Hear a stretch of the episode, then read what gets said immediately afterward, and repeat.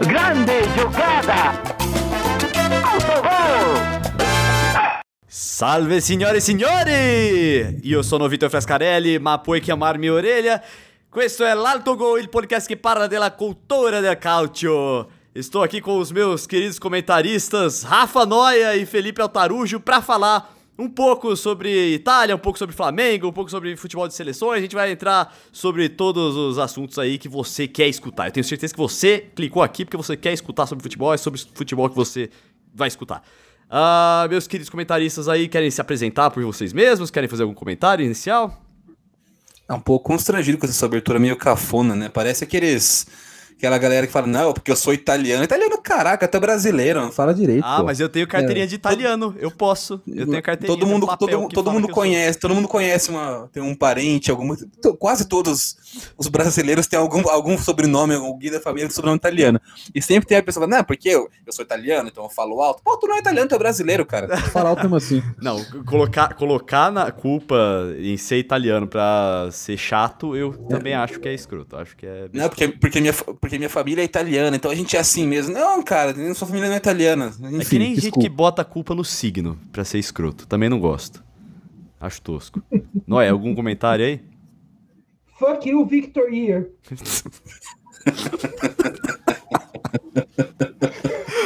Muito bem, para você que tá chegando aqui no Autogol pela primeira vez, para você que está voltando para cá e não é inscrito ainda, não se esqueça de se inscrever, assinar, seguir, sei lá o que tá escrito aí nesse botão em destaque no seu agregador de podcast favorito, para ficar por dentro de todos os episódios aqui do Autogol. E hoje, Itália! Ei, Itália, campeã!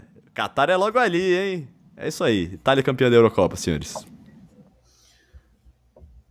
É verdade, aí, verdade, né? é. Tem razão. Fiz, fiz, um rápido, fiz um rápido fact-checking aqui. É, é, realmente, ó, a Itália venceu a Inglaterra nos pênaltis em Wembley, conquistou o título da Eurocopa. Realmente, procede a notícia, confirmado. Então, o título da Itália. É isso, pessoal. Até domingo que vem. Aliás, só uma curiosidade sobre esse título, né? Que o título foi conquistado em 11 de julho de 2021, mas na verdade conta como Eurocopa 2020. Então, ó, Nossa. é o título é uma curiosidade aí, o, o, é, o torneio de 2020, mas o título saiu em 21, porque saiu com é, burocracia italiana, demorou um ano para liberar a taça. A taça para eles. Burocracia italiana, sabe como que é, né? Como sabemos, sabemos. É, bom, então a Itália, como vocês bem falaram aí, não, não vou é... repetir. Aqui tem informação, né? Acabou o podcast, como vocês fizeram. Mas a gente pode também falar aí que a gente vem destacando, né? Que a Itália tem mostrado um futebol bastante diferente do estereótipo do futebol italiano o, e que estava com bastantes chances de vencer de fato a Eurocopa e de fato aconteceu. A Itália aí venceu a Eurocopa, acho que a gente já falou essa informação umas três vezes aqui. E alguém me ajuda? Fala um pouco do jogo. Não, é, aliás, aliás, aliás, só para não falar que a, Itália está totalmente diferente da tradição italiana tal, uma coisa que é uma tradição italiana que se mantém que é a dupla de zaga de Chiellini e Bonucci, que é a dupla de zaga então, da Itália desde 2012 e não muda, né? Eu ia falar uma coisa sobre o gol que saiu aos dois minutos, que é um gol que sai tão cedo assim sempre muda o jogo. Tanto que o Palmeiras ganhou do Grêmio na semana passada. E Mas já colocou o Palmeiras, né? Ah, de, de, de, de praxe, né? E o gol. E fala assim: ah, não, o Palmeiras jogou super bem contra o Grêmio. Mas é que eu acho também que um gol que sai aos 15 segundos de jogo pode enganar um pouco, né? É um gol que já muda completamente todo o panorama de um jogo. E esse gol da Inglaterra, eu acho que acabou que não mudou tanto, a não ser no, logo após o gol, assim, que eu consegui ver a Itália um pouco mais desestabilizada. Mas teve uma coisa interessante no gol, que é o seguinte: se você olhar os gols da Inglaterra na Eurocopa, eles foram muito de cruzamento, assim, de cruzamento na área e cabeceio no miolo da área. Aí eu pensei assim, não, se eles ficarem cruzando no miolo da, no miolo, miolo da área, tem o Chiellini e o Bonucci ali e eles não vão conseguir achar nada. Eis que o cruzamento veio aberto. Veio depois do segundo pau com o Shaw, que é o, o, o lateral, é, fechando. E aí não teve bola no miolo de zaga, né? Eu, eu acho que a Itália se preparou para isso também, né? Pensando, ó, eles fazem um, um, cruzamento no meio da zaga ali pro Harry Kane tentar finalizar tal. Mas dessa vez veio o cruzamento aberto, quebrou ali o sistema que a Itália tinha feito para parar a bola aérea inglesa. E aí o Shaw conseguiu concluir, não de cabeça, mas no chão mesmo, né? Para o primeiro gol da Inglaterra. Eu achei interessante essa, essa abordagem da Inglaterra para furar a defesa de Chiellini e Bonucci. Bonucci.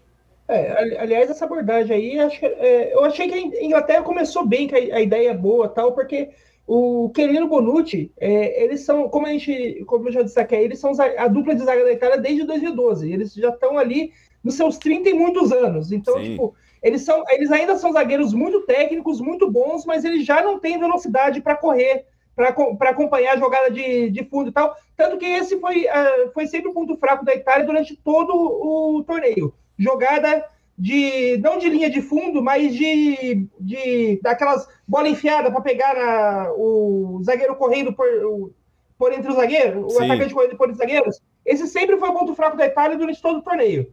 Porque o Chiellini e o Bonucci, ele já não tem essa, essa velocidade ali. Talvez esse não fosse o ponto fraco se a, o Mancini, em vez de manter a mesma dupla de sempre, colocasse um zagueiro mais jovem que tem mais velocidade, como o Romagnoli ou a Sérvia ali na, na, na, na dupla. Mas é, não que Bonucci e Chiellini não seja uma boa zaga. É, talvez seja ainda a melhor dupla de zaga da Itália, mas ele já não tem mais essa velocidade né, para acompanhar. E quando e essa jogada da Itália foi da, do gol da Inglaterra foi bem isso, né? Foi os laterais subindo, o Sean e o Trippier, e o Sterling, o, o Kane estava no meio ali para enganar a zaga no cruzamento, e o, junto com o Sean, o Sterling também estava vindo correndo de trás. Se a bola passasse do Sean, tava o Sterling ali para pegar. Sim, foi premeditado. Então, foi, a, a jogada sim, foi bem premeditada. Então foi, foi uma jogada feita para pegar no pulo, do, do ponto fraco da, no ponto fraco da, da, da Itália. E o, a, Inglaterra começou bem nesse sentido. O problema é que depois. É, é, no, depois o que, eu, que eu, o que eu achei que foi o grande problema da Inglaterra, depois que tomou o gol, é, o Southgate não quis apostar, dobrar a aposta nesse tipo de jogada de velocidade. Então, hum. eu achei estranho isso aí também, viu, Noia? Porque eu falei assim, nossa, eles vão fazer isso to toda hora. Eu já imaginei, já veio na minha cabeça isso. E não aconteceu de novo. Não, não e assim, é, modo assim, e assim, é uma, jeito. É, uma coisa que eu falo, tipo, arma para aproveitar esse tipo de jogada contra a Itália é, não faltava na Inglaterra. Né? Na, é, você, o, o, Sterling começou jogando e você tinha no banco o Saka, que foi quem acabou, acabou entrando no finalzinho do segundo tempo, o Sancho, o Rashford, que entraram ali só para bater pênalti, e o Grealish, que também entrou, acho que chegou a entrar na, na prorrogação também, mas, tipo, você não teve. Você teve durante, esses quatro, que são os quatro caras de que, que junta velocidade com um bom passe da Inglaterra, é, esses quatro só ficaram durante os dois minutos finais da prorrogação em campo. Você não, você não aproveitou esses quatro, essas quatro armas que você tinha ali, que era é, as, quatro, a, as quatro armas que o ponto forte delas era o ponto fraco do, da zaga da Itália. Essa... Tipo, eu, eu acho, acho absurdo não ter aproveitado o, o, o Southgate não ter aproveitado isso, pelo menos ali nos, nos 10, 15 minutos finais do segundo tempo. Então, essas duas últimas é, substituições a gente vai falar também mais delas depois que a gente entrar na parte dos pênaltis. Altarujo. E aí, a Itália, depois dessa, dessa de a Inglaterra sair na frente, conseguiu buscar o resultado e segurar. E até eu digo, será que eu posso falar que dominou a Itália? A Itália dominou a Inglaterra? Sim, a Itália dominou a Inglaterra. A, a Itália sobrou nessa Eurocopa, essa é a verdade. Né? É, poucos, aliás, pouco não, nenhum time jogou algo próximo do que a Itália jogou. E futebol de seleção normalmente é assim. Quem chega melhor vence. São torneios muito rápidos, normalmente mata-mata. Então é muito difícil o time que chega melhor não vencer. É raro. Né? O, é Brasil de 82, é, é, é, uma, é, um, é Holanda de 74, são, são momentos pontuais. Normalmente o time que chega melhor, chega mais redondo né, nessas competições, vence, porque tem muitos fatores que influenciam isso. Primeiro, que não é um time que treina sempre junto. Então, a, a, o aspecto coletivo né, não, não, é, é, mais difícil emplacar um jogo coletivo em seleção, uma, uma, uma tática realmente brilhante, um negócio né, é, fudido. Então você tem. É, é, por mais que você tenha grandes jogadores, a gente vê Brasil, Bélgica, Inglaterra, França, Espanha, todos times com excelentes jogadores individualmente, mas que, mesmo com treinadores bons, não conseguem oferecer algo muito diferente né, é, por, por conta dessa dificuldade de você treinar, de você não, você não treinar, não tem tempo para treinar, para montar um coletivo, a convocação, né? Você vai testando peças. Então, é, e, e, a Itália ela foi o time que chegou melhor. Né? Outra coisa que influencia muito em competições desse tipo são, é o, o, o impacto físico, né? o estado físico dos atletas, dos jogadores. Né? E a Itália chegou fisic, inteiramente, é, fisicamente inteira também. Né? Não, é, são, são dois fatores, e lógico, tem um monte, às vezes um grupo encaixar, alguma coisa dar certo, né, que, que funciona, e a Itália foi o time que sobrou na Eurocopa, assim como a França sobrou em 2018 na Rússia, assim como a Alemanha sobrou em 2014 no Brasil, assim como o, o, a Espanha em 2010 na África do Sul, a própria Itália na, na, na, na, na Alemanha não foi, não sobrou, né, num, ponto de vista vistoso, mas foi o time que chegou melhor, que chegou né, na, na, reta final é, no, do, do, campeonato. Normalmente são esses, são esses times em, em de seleção que levam o, o campeonato. É, sobre o jogo em si, a, a Inglaterra ela tentou fazer. A estratégia foi boa, deu certo. De você aproveitar o começo do jogo para tentar emplacar essa velocidade, porque é sabido que esse é o ponto. que a velocidade da defesa é o ponto fraco da Itália. Então, como que, como que o, o, o Roberto Mancini ameniza esse fato? Ele joga com os dois pontas muito agudos. O time inteiro da Itália, inclusive, é muito agudo, mas especialmente nas pontas. Né, você tem o, o Berardi a, a, ataca muito, né, os jogadores da Itália ocupam muito o campo de ataque e pelas beiradas de maneira que eles impedem a chegada pelas alas dos adversários. Então é muito difícil você atacar a Itália pelos lados. Onde que a Inglaterra conseguiu, poderia conseguir isso e conseguiu? No comecinho do jogo. Né? Sem você estar tá com aquela tática toda montada ainda, você pegar um momento mais de surpresa, mais desprevenido. Um momento que talvez a Itália não esperasse que a Inglaterra fosse agredir pelas laterais logo no primeiro minuto do jogo. Né? E, e, aí funcionou. Depois é difícil. Você vê que a, o, o, depois desse lance, o Shaw não aparece mais no ataque da Inglaterra. Porque ele não consegue, ele não pode. Porque se, ele, se ele vai para o ataque, o, o Berardi fica sozinho, fica livre. Né? Então o, o, tem, to, tem toda essa. A, a estratégia da Itália é montada para não, não permitir que os times adversários explorem essa falta de velocidade da defesa.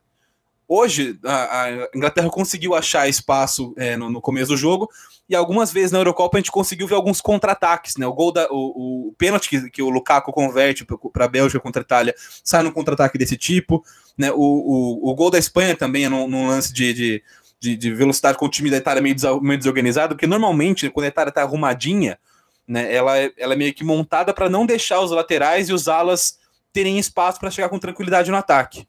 Né? E, e aí depois você, a gente, a gente viu que depois desse gol no começo do jogo, o Shaw não conseguiu mais chegar. O Walker apareceu muito pouco no ataque também, exceto em bolas paradas, quando, né, quando o Shaw ele é o cara do cruzamento, o cara da bola parada no time da Inglaterra. Aí você, aí você via de novo o Shaw do campo de ataque, mas ele, né, é, entre aspas, organicamente subindo para o ataque, não tinha mais como. Então, é, isso ajuda você a se proteger dessa falta de velocidade dos seus zagueiros. Né? É, e a gente tem é até engraçado que a gente tende, tende a achar o contrário. Se você tem zagueiros lentos, você não pode se arriscar muito, né? Porque você vai. É, muito, você pode perder uma bola ali num, num contra-ataque, mas a aposta da Itália do Mancini é outra. Né? Você controlar o jogo nas laterais, especialmente com jogadores muito agudos, e não deixar essas jogadas de lado, que são as mais velozes, as mais rápidas, é, acontecerem. E aí você protege o Bonucci e o Chiellini, deixa eles lá meio que plantados na defesa é, esperando um, um, lance de mano a mano pelo meio, porque o seu, o seu sua ala está congestionada, está segurando os alas do outro time, e aí no mano a mano no meio do campo não tem como passar por Bonucci e Chiellini, muito difícil. Né? Os caras dos dois têm muita qualidade, muito físico, então é, é, a, a, ideia do, do Mancini era essa. Talvez o gol no começo tenha é, surpreendido um pouco por causa disso. Acho que eles não esperavam que logo no começo do jogo a Inglaterra fosse aproveitar, talvez a única janela que ela teria para aproveitar esse tipo de jogada. Né? E... e... essa questão, essa questão que você está falando do, dos alas da Itália também, tem outra coisa também, que o, os alas da Itália, o, o, eu posso falar, os quatro, pelo menos os quatro alas que são os que sempre, sempre jogam, seja como titular ou entrando no, no, no meio, ali no, segundo, no meio do jogo, né? Que é o Chiesa, o Insigne, o Berardi e o, o Giaccherini. Não, Bernadeschi, é o Bernadeschi. É, os, quatro, os quatro alas da Itália lá, e eles. É, eles são, são caras que não só são agudos no ataque, como eles eles são aquele tipo de jogador motorzinho, né? Eles vão e voltam, ataque e defesa o tempo Sim, todo. Então, bastante. Então, o, você, vê o que, você, você não vê o Chiesa parando no meio-campo na hora de, de, na hora do, do, do, que ele perde a bola. Ele perde a bola na frente, ele volta, ele acompanha, às vezes, o, o lateral do, do, do, adversário até a linha de fundo. E por isso que também o Spinazzola e o. Não lembro o nome do lateral direito, Dia alguma coisa, não lembro agora o nome dele é, eles também estão sempre aparecendo no ataque, porque eles têm essa segurança de que eles não vão tomar bola nas costas, né? O, o, o tanto em si quanto o Chiesa, quem quer que seja que tá esteja na ala, se eles perderem a bola na frente, esses caras vão voltar mais rápido que eles até. Sim. Pode falar, Sim. Então, eu ia falar que a, a gente pergunta, né, por que, que, a Inglaterra não explorou mais essa falta de velocidade da, da zaga da Itália? Acho que é porque não conseguiu mesmo. Né? A Itália é montada para não, deixar, é, não deixar os times explorarem isso. Toda vez é o que fraco. o Chiesa pegava a bola, era um deus do Sacuda, né? O cara, Sim. nossa, a, bem insinuante. E a, Apesar de não ser insinuo, ele é insinuante. Desculpa. e a Inglaterra, é, especialmente, gosta de jogar pelas laterais, pelas alas, né? E, e, até o Harry Kane sofreu bastante no jogo de hoje, apesar de ser um cara muito fora da curva. Eu, eu já achei que. Eu confesso que eu era do time que achava ele superestimado, que era o One Season Wonder e que não sei o quê. É, errei feio no Harry Kane, é um cara que realmente ele, ele é fora da curva. Muito bom. E. E ele tem essa característica de não apenas aparecer para fazer muitos gols, mas de recuar um pouco e abrir a jogada para as pontas, né, com passes rápidos. Ele não tem velocidade de, de, de, pique, de corrida, mas ele acelera a jogada com os passes em profundidade dele aberto para lateral, e aí ele infiltra pelo meio, a bola chega e ele conclui. E com, com, com, a, Inglaterra com pouco espaço pelas laterais, porque o Shaw, o, o, não só os laterais da Inglaterra, no Shaw e o Walker, mas o, o próprio Sterling, né, o, o Sterling, o Mount, que ficam um pouco mais abertos, não conseguiam jogar durante né, do, a, esse espaço para jogar na lateral. Então, a, a, até essa distribuição rápida de bola que o Kane costuma fazer, que é um dos pontos fortes da, do, da Inglaterra, ficou dificultada. Porque ele é. pegava a bola, ele tende, ele tende a procurar um dos dois aberto aqui na frente dele ou um dos dois atrás. Só que é muito difícil para ele, ele fazer isso quando tá todo mundo ocupado, tentando segurar o Insigne, tentando segurar o Chiesa, tentando segurar o Berardi. Né? Isso dá. Essa faz parte da estratégia da Itália. Né? Você, você desequilibrar o, o, o, o contra-ataque do adversário, você desequilibrar a proposta do adversário, você forçar ele a não conseguir fazer o que ele quer fazer para explorar o seu ponto fraco. Aliás, né? eu, eu, acho, eu acho que nessa parte aí, o, é, eu, eu entendo a, a ideia, mas eu acho que o Saltgate é, demorou muito para desistir da ideia de ficar com dois volantes de marcação o tempo todo em campo. Porque a Itália, contra a Itália, ele já, ele já tinha três, três zagueiros, ele não precisava de dois volantes de marcação o tempo todo em campo, principalmente com esse problema de o, o Kane não ter ninguém chegando ali, abrindo junto com ele para ele fazer o toque de bola. Podia.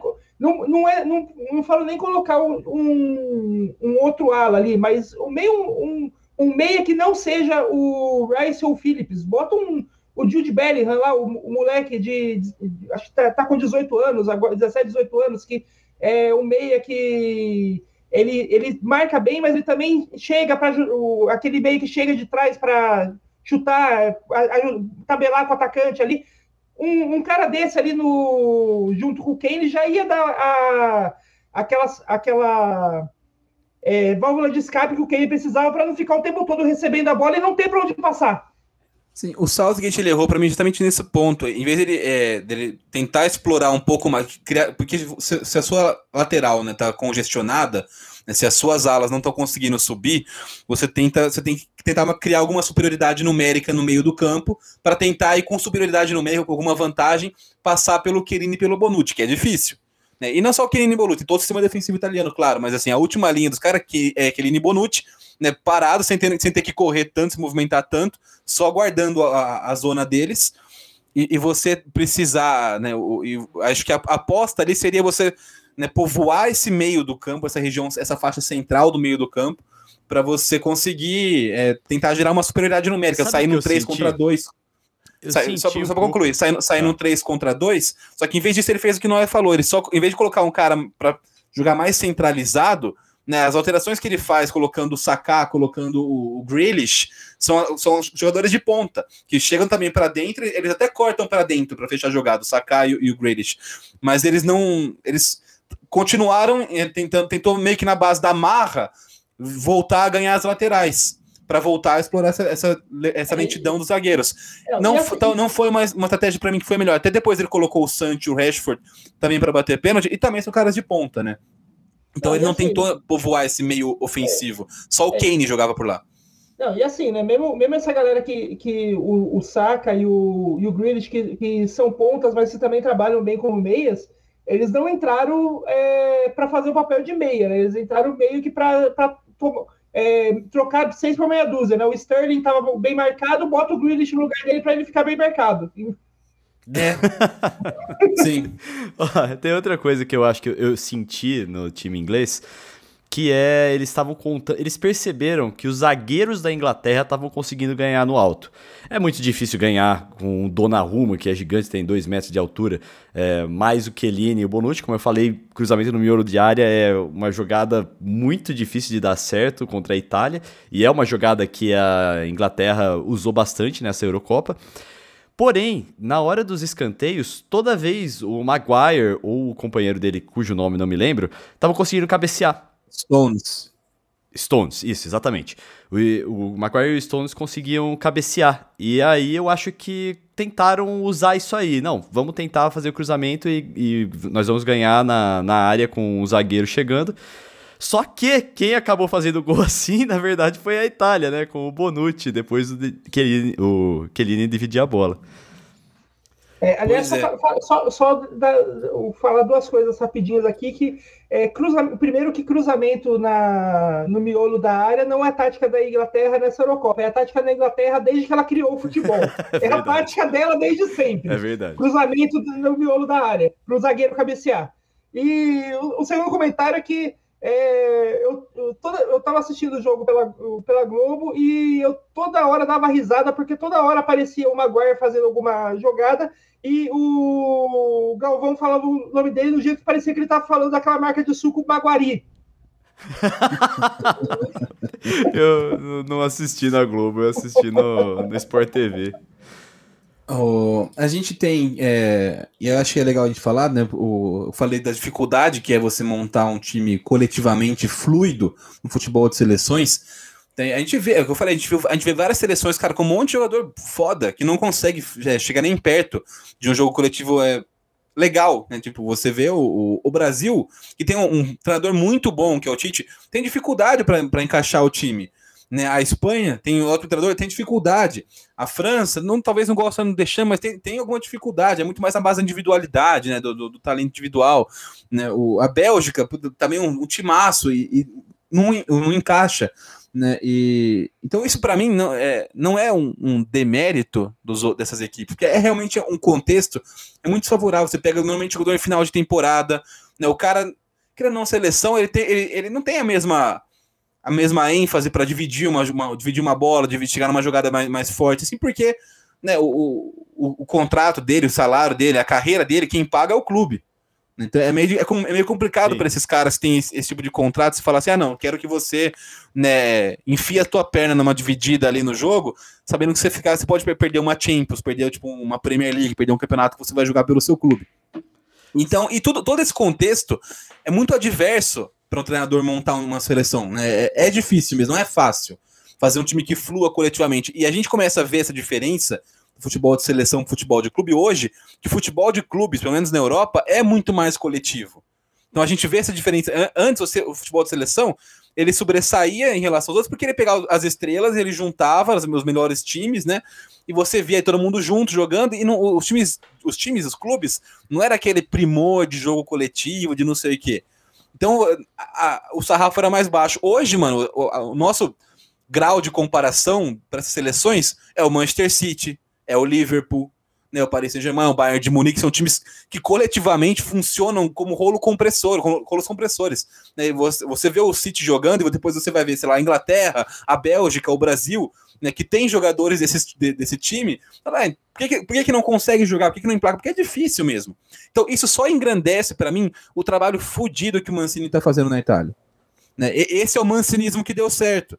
O, o Roberto Mancini na Itália, diferente do, do, do, seu parente distante Wagner Mancini no Brasil, ele conseguiu compor um, um, um, montar um time que coletivamente funciona muito bem, agride o tempo todo. Né? E, infelizmente, a gente vai chegar no ano que vem na Copa do Mundo do Catar.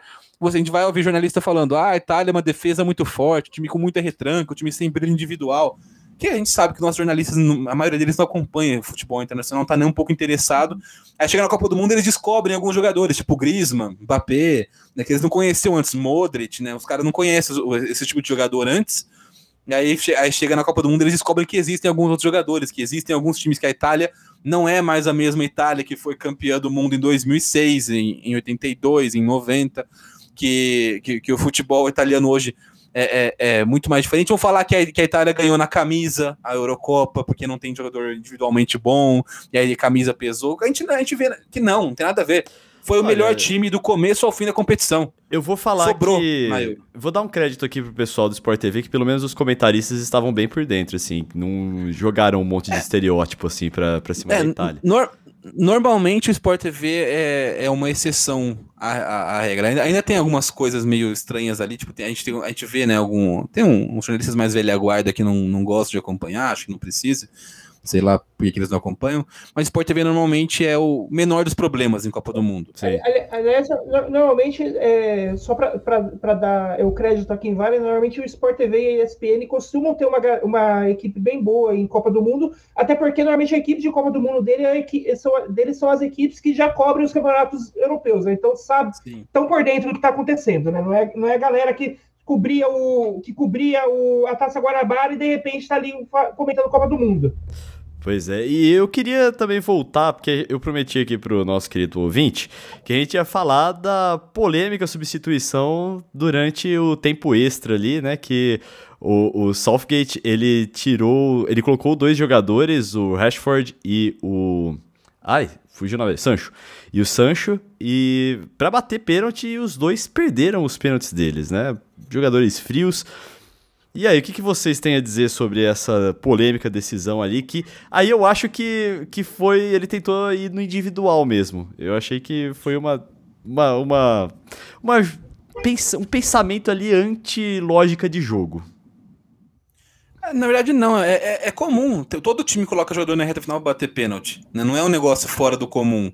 É que quando acerta, quando, quando dá certo, é, é um negócio genial, não sei o que, é o herdeiro do treinador.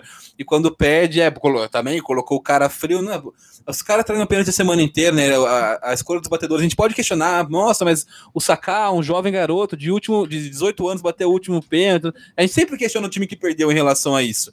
Mas a, escolha não vem do nada. Não, né? é, aqui, talvez, por exemplo, talvez, talvez o, o erro para mim... o Palmeiras aqui rapidinho, que é o seguinte, quando colocaram o Patrick de Paula lá, é, com 19 anos, sei lá quantos, quantos, anos o Patrick de Paula tem, para bater o pênalti decisivo de Palmeiras e Corinthians na final do Paulista, todo, e ele fez, todo mundo falou assim, olha que personalidade do garoto. Né? É, então, exa exatamente, né, tipo, tu, tudo a gente vai analisar como sempre, a gente sempre, sempre chega nesse momento aqui no episódio, a gente sempre analisa o resultado, o final das contas. Né? Acertou, não acertou? Ganhou, não ganhou? Né? Então, no final das contas. É, é se o.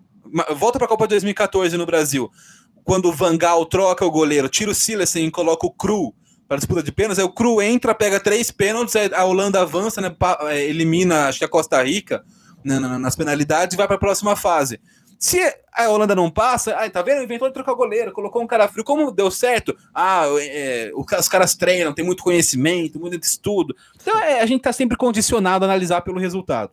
Né? A gente tá sempre.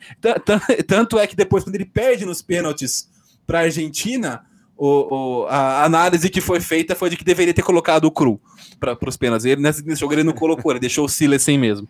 Enfim, é, a, a gente tá sempre condicionado a isso, né? E eu acho que, assim, é, tem muita coisa que eu questiono em relação ao Southgate, né? Não, não é um, um primor de treinador, mas normalmente, e é o que eu já falei aqui, é uma visão que também é diferente que a gente costuma pensar no Brasil, mas o mundo todo hoje é assim. Os melhores técnicos dos países não estão nas seleções. Né? A gente não, a gente não, a gente, pra gente é a seleção é o ápice da carreira de treinador e lá não, porque é o que a gente, é o que a gente falou é muito difícil treinar, não tem condições para você mostrar um trabalho real. Você depende muito mais de fatores externos do que de fato de, de um trabalho de treinador numa, numa seleção. Né? Óbvio que o trabalho é importante, tem um conceito importante, a questão tática, a convocação, a coerência, tudo isso é importante. Eu questiono bastante coisas do Southgate. Tipo, eu, em relação à, à, entrada do Santos, do Rashford, não acho que eles não acho errado colocar os caras para bater pênalti. Todos os times do mundo fazem isso. Quando vai ter, quando vai ter disputa de pênalti, aí coloca um cara que entra para bater. E aí tem a lenda de que todo, toda vez que entra, esses caras eles perdem. Né? Que a gente sempre. É quando também os caras perdem, a gente fica mais ligado, né? Mas é, fica é, mais marcado. Tem até a lenda, é, fica mais marcado. Ah, entrou, entrou e perdeu, entrou, bateu e perdeu, mas enfim.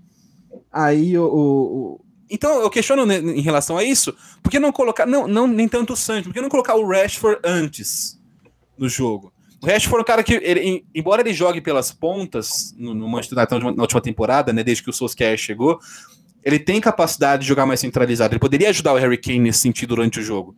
Talvez, é, em vez do, do Saka, na hora que entrou o Saka, eu teria colocado o Rashford, não o Saka, né? Ou, não, não teria sido minha, minha escolha, mas assim, são, são detalhes. Né? E a gente tem muita. A gente vê muita gente falando, o Southgate não é um cara é, bem quisto pelo Twitter, né? A gente vê, na, a gente vê durante os jogos a galera metendo pau, é porque é muito fraco, que não sei o quê. Porque o Twitter é, é, é, a bolha, tem jogadores favoritos, tem, tu, tem tudo aquilo lá, né? E os caras gostam do, do Rashford, gostam dos jogadores que ele não coloca para jogar, do Sancho. Mas assim, o Southgate, você, e eu sou um dos caras que discorda de muita coisa que o Southgate faz em campo, das escolhas, decisões dele. Mas uma coisa não dá para falar, que ele não é incoerente, né? Ele, ele tem uma, uma visão que você pode concordar ou discordar, mas ele, ele segue aquilo. E também não dá para brigar com o fato de que ele levou a Inglaterra a, a resultados em competições de seleções que estavam muito distantes da Inglaterra há muito tempo. Uma semifinal de Copa do Mundo, uma final de Eurocopa inédita. A Inglaterra nunca chegou, chegaram uma final de Eurocopa na, na história numa final inédita para a Inglaterra. O, o, voltou a estar entre os quatro na Copa do Mundo 2018. Né? Então, e, e, e, são resultados que são que mostram alguma coisa, que mostram evolução. Ah, mas o time é bom, tinha que estar melhor. Beleza, mas a gente já viu a, Inglaterra com Beckham, Lampard, Gerrard, Owen, Rooney não conseguir fazer nada. Né? Então, então acho que tem, tem, tem aliás, que... aliás, eu, eu, eu dar uma, uma opinião polêmica de que quando essa molecada aí da Inglaterra tiver ali nos seus 26, 27 anos, aquela idade que é tipo a idade considerada o auge da carreira, essa seleção da Inglaterra vai ser melhor do que aquela do Beckham, Rooney e Gerrard Lampard. Pode ser, pode Tem ser. Tem continuidade também. Porque eu acho que muitas seleções, agora falando de futebol de seleções mesmo assim, elas ruem porque fica muito apegado ao momento, mas não constrói um trabalho, uma espinha dorsal para a é, seleção que vai durar anos. Nesse caso aí, a, a Inglaterra eu acho que está numa posição muito boa, porque é, o, todos os craques do momento são é, a molecada com entre 17 e 23, 24 anos. Sim. Então, tipo, a seleção do momento é a seleção do, do futuro da Inglaterra. Em todas as posições, do gol ao ataque. O mais velho deles é o Harry Kane, tem 27. Né? Então, é, é, é desses grandes craques, assim. Né? A gente tinha na, aquele time da, da Inglaterra de 2000, na Copa 2006, esse time que eu falei. Eles não, é, tinha, a gente fala, lembra do, do, ataque? A gente tinha o Campbell, tinha o Ferdinand, tinha o, o Terry, o Gary Neville, né? Era, é, cara, era um time muito foda. Você parava pra pensar, tipo, a escalação do. Tirando o goleiro, que era o Robinson na Copa 2006, que era ok. É, eu acho que, que, que, que, era um timaço. Então, não sei se vai ser melhor. Essa seleção é, é, meio difícil você falar, né? A gente sabe como vai chegar. Então, eu acho Copa que isso, do Mundo, né? Isso não, aterriza eu, eu, naquele eu, seu comentário, o Altarujo, sobre a Itália não tem nenhuma estrela de nível mundial. A não ser, sei lá, o Chiellini, o Bonucci talvez sejam. E talvez o Donnarumma. Mas. É, não, a, a, a, Itália não tem estrela de nível mundial porque as estrelas da Itália jogam em, em times que a galera não dá muita atenção. Porque o, se o Insigne jogasse no, no Chelsea ou no Manchester United, o Chiesa jogasse no Bayern de Munique, eles seriam estrelas mundiais. É, e, a, ten, e a Itália, ela tá trazendo uma tendência, acho que eu já cheguei até a falar disso aqui em algum episódio, em algum momento. Hoje, né, na, na última temporada, a gente viu é, algumas competições que a Premier League foi é, é, sempre legal, né? A Bundesliga, a La Liga são equipes que são taticamente consolidadas, mas nenhuma nenhuma nenhuma liga, nenhum, campeonato teve um, tanta riqueza tática de jogo coletivo e, varia, e variações de diversidade quanto a Série A italiana. A gente tem uns times muito legais de jogar. Os jogos mais legais de assistir na última temporada foram o Campeonato Italiano. E, e eu acho que vai, deve continuar assim na próxima temporada. É, e a, a gente vê esses, esses, jogadores que estão brilhando lá. Então, quem acompanhou a Série A italiana viu o Insigne deitando o cabelo, viu o Berardi jogando demais já na, já na própria, né, no próprio campeonato italiano. Então, é, é, eu acho que é uma questão muito de, de onde está o nosso foco. A gente tem algumas estrelas mundiais ainda na, na, na Itália, né? querendo ou não, Donnarumma é um cara que é famoso porque ele é, um, é muito novo, muito é novo mesmo. Sucessor ele, de Buffon, né? É, é, é, ele, ele tem, a, tem a fama dele. Né? O Jorginho é, é, joga no Chelsea, campeão da Champions League. O Verratti é um dos do Paris Saint-Germain. Então você tem ali alguns jogadores, mas acho que como a, a, base joga na Série A italiana, que não tem hoje em dia tanta mídia para né, externa, é, é, mais um público de nicho virou a Série A hoje. É uma galera que ah, gosta de acompanhar o futebol italiano. É, é, é, que, que, essa galera que gosta de acompanhar, eu mesmo não acompanhei tanto, assim, os jogos que eu vi eram espetaculares, eu não acompanhei, tipo, a fundo todos os times, a ponto de você né, entender a, a complexidade desse universo que, eu, que se transformou no futebol italiano. Eu, eu entendo. A seleção é reflexo um pouco disso também. Né, é, é, o que mais funcionou, vir da liga com maior qualidade tática na última temporada também não é uma, uma, uma surpresa, não é tão.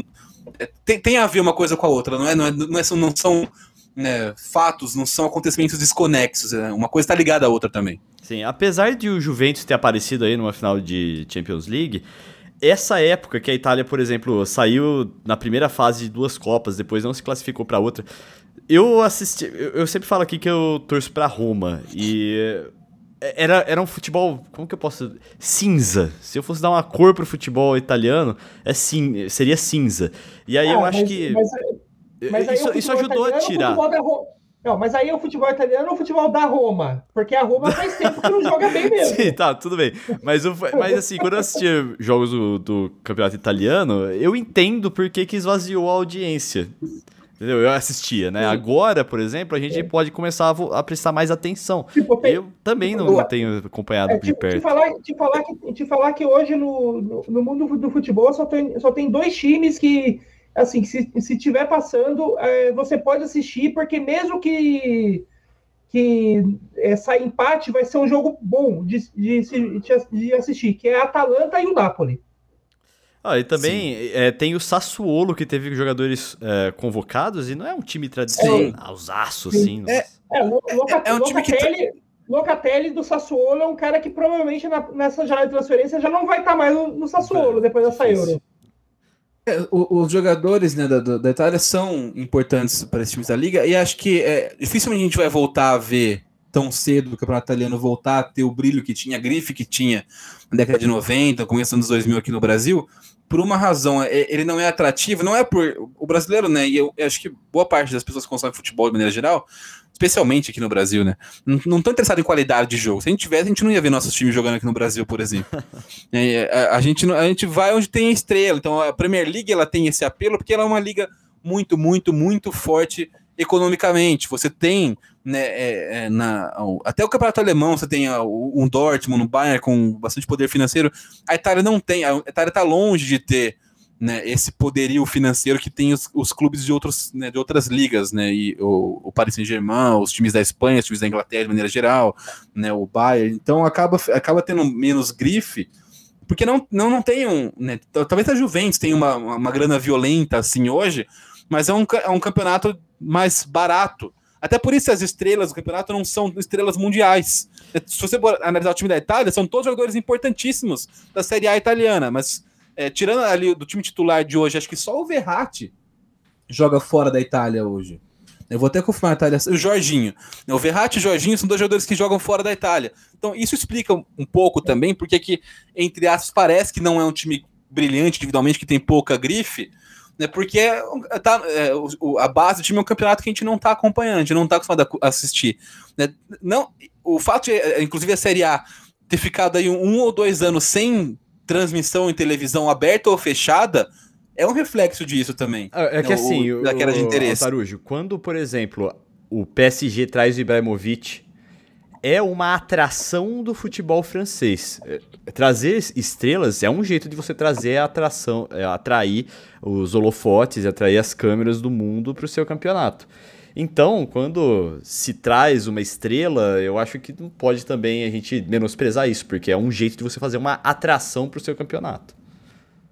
É, aliás, já que é, Sim, mas a Itália, a Itália trouxe o Cristiano Ronaldo. É, é verdade, verdade, bem lembrado. Então, é, então Aliás, é... Cristiano Ronaldo, Morata, que a Juventus também trouxe, a Juventus, a Juventus chegou a, a, a Inter, trouxe o Eriksen, né? Tipo, a, a, a, o campeonato italiano chegou a pegar umas estrelas de, outra, de outras ligas recentemente e trazer ele para lá, né? Sim, mas no, normalmente elas, elas né, as estrelas que eles pegavam eram estrelas que vinham, tipo, não. Era, a gente chamaria aquilo de refúgio, né? Ah, o cara não tá numa fase tão boa no time dele, eles conseguiam pegar. Foi assim que a Inter conseguiu trazer o Eriksen e o Lukaku, por exemplo. Né, pro, pro... E aí, no fim das contas, o Lukaku é um dos melhores atacantes é, mas, da, mas, mas assim, né? Em, ambos os casos, a, esse negócio de a fase não tá muito. A fase não tá muito boa é muito, sei lá, tipo, pelo padrão da, da meio, talvez, por sacanagem da torcida, né? Porque tanto o Lucas, quando o Lucas saiu do Manchester, quando, quando, quanto quando o Eriksen saiu do Tottenham, a torcida achava que eles estavam ruins, mas eles estavam jogando bola como nunca. Sim, é, é, é a, isso, isso é óbvio, né? Se qualquer lugar isso acontece, o, o, essa, essa distorção na análise, o cara. Quando, quando você pega birra com alguém, cara, esquece, é difícil. Tem uma birra muito grande, e eu não sei se ela. Que é assim, a gente tem, tem que tomar cuidado também, porque a gente vive. Por, por estar no Brasil, né, distante dessa realidade, a gente tem universos distintos. A gente tem, tipo, universo de torcedores ingleses, e com esse universo tenho pouquíssimo contato, e tem universo de torcedores brasileiros de times e seleção inglesa. Então é tipo, aí você pega, né? Sabe a Hannah Montana na abertura que ela fala o melhor dos dois mundos? Aqui é o pior dos dois mundos. Tem torcedores brasileiros, né, com, com, todos os vícios da cultura do futebol brasileiro, opinando sobre esse tipo de coisa. Então a gente tem aqui, você, você entra no Twitter, então o Southgate é o, é o demônio, né? O Pickford é o pior goleiro da história do, do futebol mundial, né? E, e a gente, tá rolando então, isso mesmo? Você, eu não, não cheguei a sim, ver. É, é porque, a, como eu cobri Premier League durante muito tempo aqui no Brasil, a, a minha bolha tem muito de, de pessoas que acompanham Entendi. Premier League. Uhum. Então você vê, você vê críticas, por o Pickford, porra, o Pickford não é o goleiraço, né, o melhor goleiro do mundo, não tá nos top 10 da, da Europa, não tá nos top 10 do mundo, tá nos top 15 se bobear. Só que assim, a Inglaterra não, não tem alguém que você fala de você, ah, não, é um absurdo você convocar o Pickford, porque você tem ali. Não, não tem. A pessoa fala do Henderson, que é o reserva do Manchester United. A gente fa fala do Pope, que é um cara que já na, reta final de 28, 29 Pô, anos. Eu, ó, agora, só uma, um pequeno parêntese aqui. Eu acho sacanagem falar mal do Pickford. Porque ele pegou dois pênaltis e ainda é, teve um chute do Chiesa, se eu não me engano, que ele foi buscar no canto, que foi uma defesa dificílima. Não tenho que reclamar do Pickford. O, o, é, o, povo implica bastante com ele por conta do, do desempenho dele do, no Everton. Só que é tipo assim, vale vai lembrar uma coisa, de, mais uma vez. No Everton, o Everton é um time que não, tipo, é um time que joga do, com ambições mais baixas. E outra, a comparação com goleiros da Premier League, você tem ali o Ederson, você tem ali o Alisson, você tem o Lohri, você tem o De Gea, né, você tem é, o nível de, de, de, de, de comparação é diferente. Agora, ingleses mesmo, é o Pope, o Henderson, né, talvez o, o, o Butland já foi, né, tá, hoje está tá no banco do Crystal Palace, ele chegou a ser cotado durante um tempo.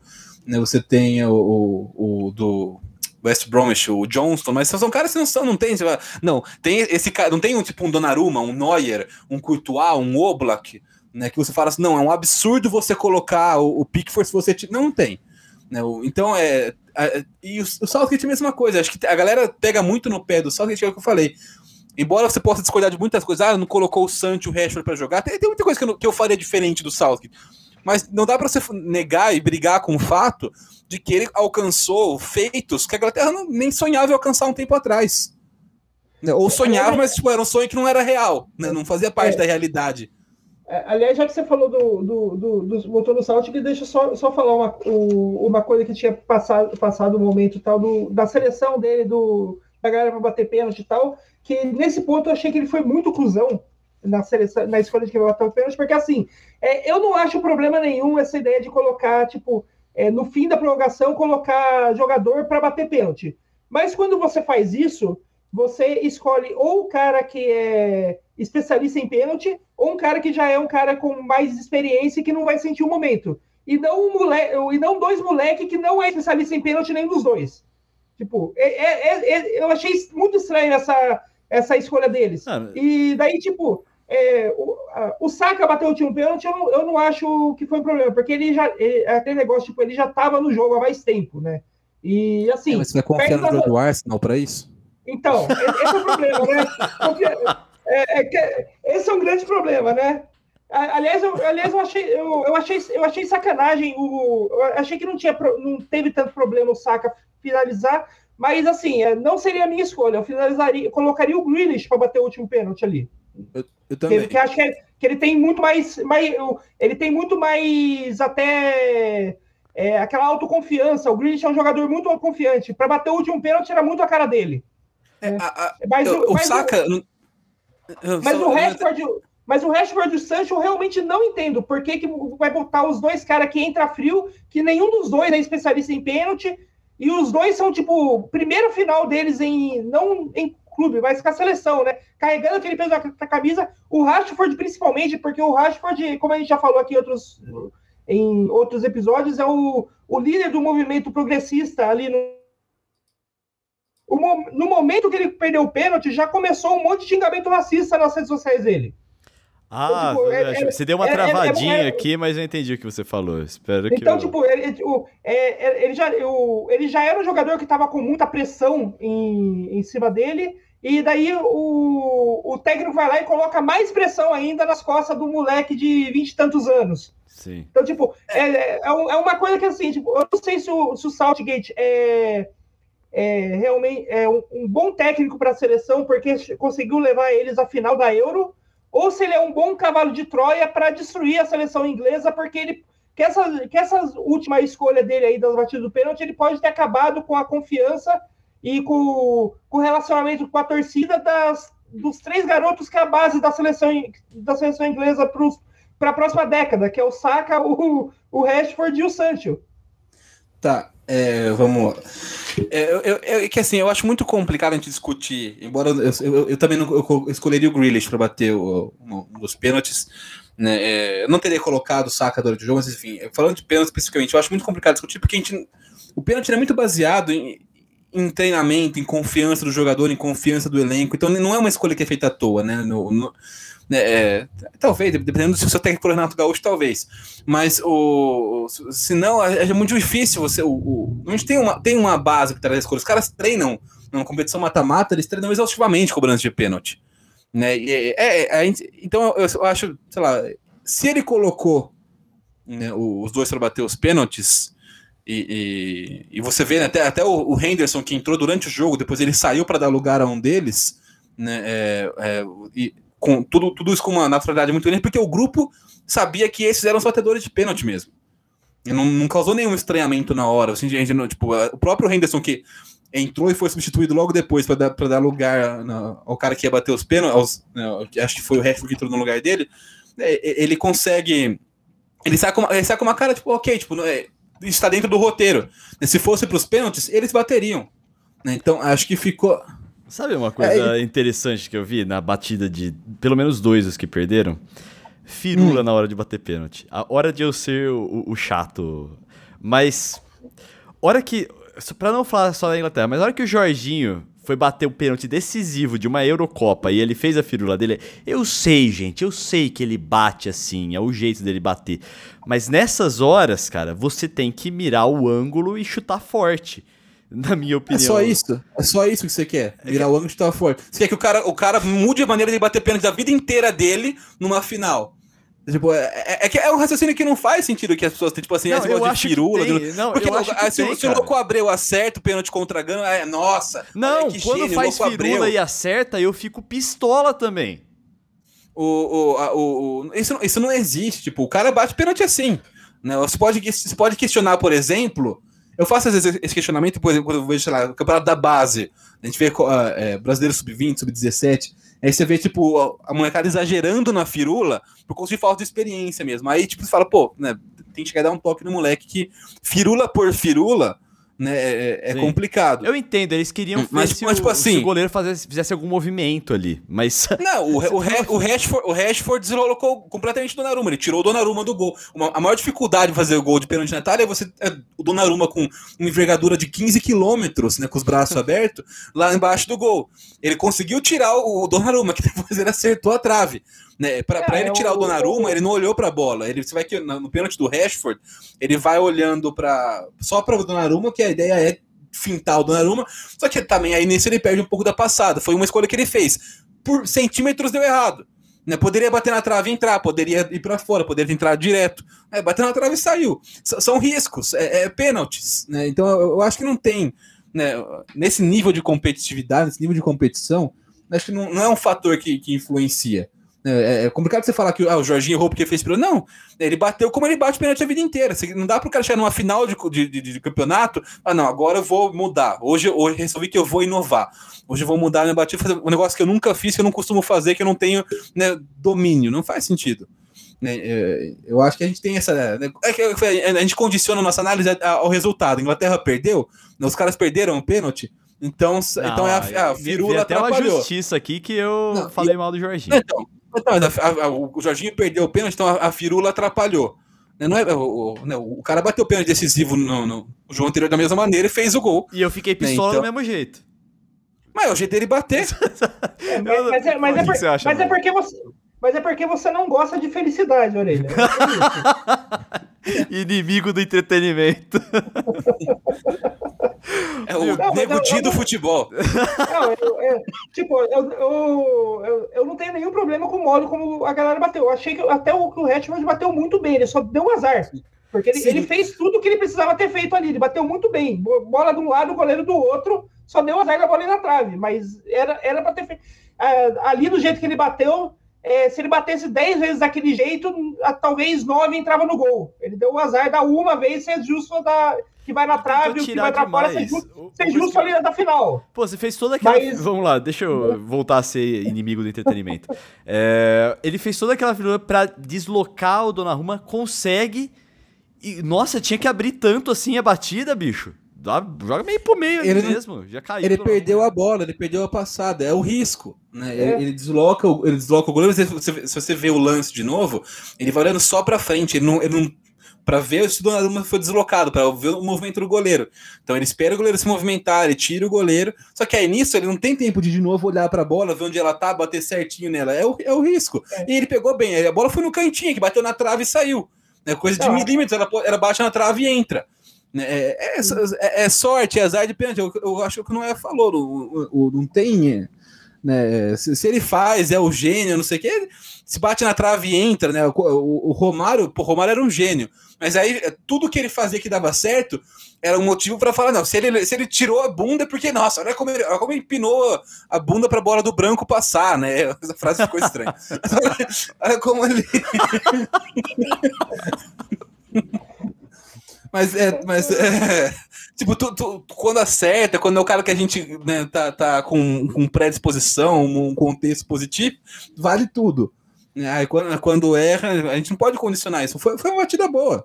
O, o, é, foi na trave, acontece, faz parte do futebol. Queria também voltar para um assunto que a gente falou, que você, você falou assim, que, tipo, quando uma torcida pega birra com um jogador é muito difícil. E aí essa, esse assunto eu tô voltando, mas é capaz de a gente ir mais além ainda e ampliar até para o futebol brasileiro. Que é, imagina essas mudanças do Southgate para colocar os meninos para bater o pênalti e eles terem perdido, aliados a uma torcida que já tá, já não tem, já não morre de amores pelo técnico, já tá lá com a corda no pescoço. Imagina o que aconteceria com o Southgate. E quais serão os reflexos disso do Southgate, será? É, eu não sei, eu, eu, como eu falei, é difícil porque eu não estou na Inglaterra, né? Uhum. Tipo, a gente não sabe qual é o clima de fato lá. A, gente, a, a, imprensa lá sempre foi sensacionalista, meio Sim. bosta igual aqui, né, na parte do esporte. Então, não, agora, qual, qual é a opinião do público? Eu não sei. É, é, o, que eu, o que eu sei é o que a minha bolha de brasileiros, fãs de Premier League Inglaterra no Twitter falam e só falam bobagem e não gostam. né? Agora, o... uma coisa que eu acho interessante também dizer é que a gente vê muito, a, a gente vê, o, a gente já falou algumas vezes aqui, o ódio ele acaba tendo mais força. Ele Sim. tem um pouco um poder de propagação maior, infelizmente.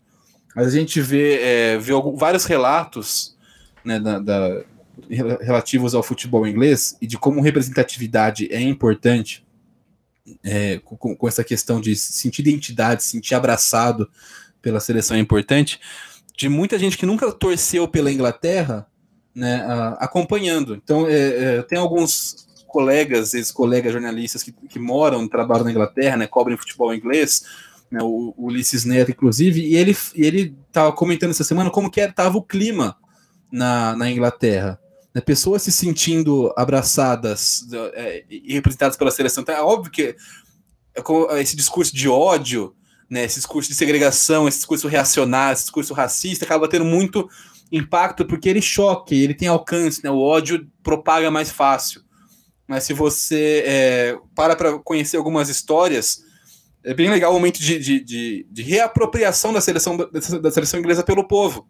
Né? É, é, Poxa, algo que acontece com a Itália. Algo, eu também vejo isso com a Itália. É algo, é, então, é, é, algo que acontecia aqui no. que acontece hoje aqui no Brasil, esse afastamento cada vez mais da seleção brasileira com, com, com as pessoas. E na Inglaterra isso aconteceu e está voltando a, a, a, ser recuperado. Então, por, eu, vou, eu vou pegar um, um tweet aqui, por exemplo, né, do, do jornalista, né, um, um, comunicador inglês que chama Amar Singh. Né, ele é, é, é, ele é filho de imigrantes, assim, de imigrantes na Inglaterra. Ele fez um tweet né, na porta de Wembley, na, na, na, no jogo da semifinal, a, segurando a bandeira da Inglaterra. E ele escreveu, né? É, teve um, um, uma época, teve um tempo que essa bandeira foi um símbolo de medo para mim porque era o símbolo da fronte nacional, né? Quando ele estava crescendo no, no, sul de Londres, anos 80, né? E, e, on, e na, naquele jogo, pela primeira vez, ele ficou, ele se sentiu feliz, orgulhoso e satisfeito em balançar essa bandeira. Porque hoje o time da, e, palavras dele, tá? Porque hoje o time da Inglaterra representa é, essa os elementos de diversidade, de modernidade, de tolerância que tem nesse que tem nessa né, fazem parte desse novo país, nova sociedade da Inglaterra, que óbvio que tem os reacionistas, tem essa galera do ódio que faz muito barulho, assim como fazem aqui no Brasil. Mas é um processo bem legal de reapropriação desse sentimento. Então, a, a, e Fala, o, que eu, eu, acho mais legal disso é que é aquela coisa de que vai totalmente ao contrário daquela ideia de, do, dessa galera que fala de ah, não vamos misturar política, política com futebol, porque é, essa galera aí, é, esse pessoal que se sentia longe da seleção, começou a se aproximar ela quando os jogadores da seleção começaram a se declarar politicamente, a colocar suas ideias políticas bem claras ali e, e mostrar para as pessoas que eles não, está, não eram jogadores alienados, que eles um, estavam lá do povo e reassumir a é, resgatar algumas das, da, das raízes de operários que que, que é da onde surgiu o futebol, né? Não só de seleção, como da maioria dos clubes. É, é, foi, é um esporte de operários, né? O, o esporte do, da, dos sindicatos, das fábricas. Até o então, tipo, caso então... da Supercopa Europeia lá ajudou nisso aí, viu? Na minha opinião. Sim. É, é, eles, eles têm uma ligação mais social com o futebol mesmo lá, né? E, e é legal também, dentro disso que não falou, não só o posicionamento, mas a própria representatividade. Você tem na seleção inglesa jogadores que são negros, né? Que, que a gente já teve jogador né, na história, jogador que não foi convocado para a Inglaterra não, nos anos 50, 60, porque era negro.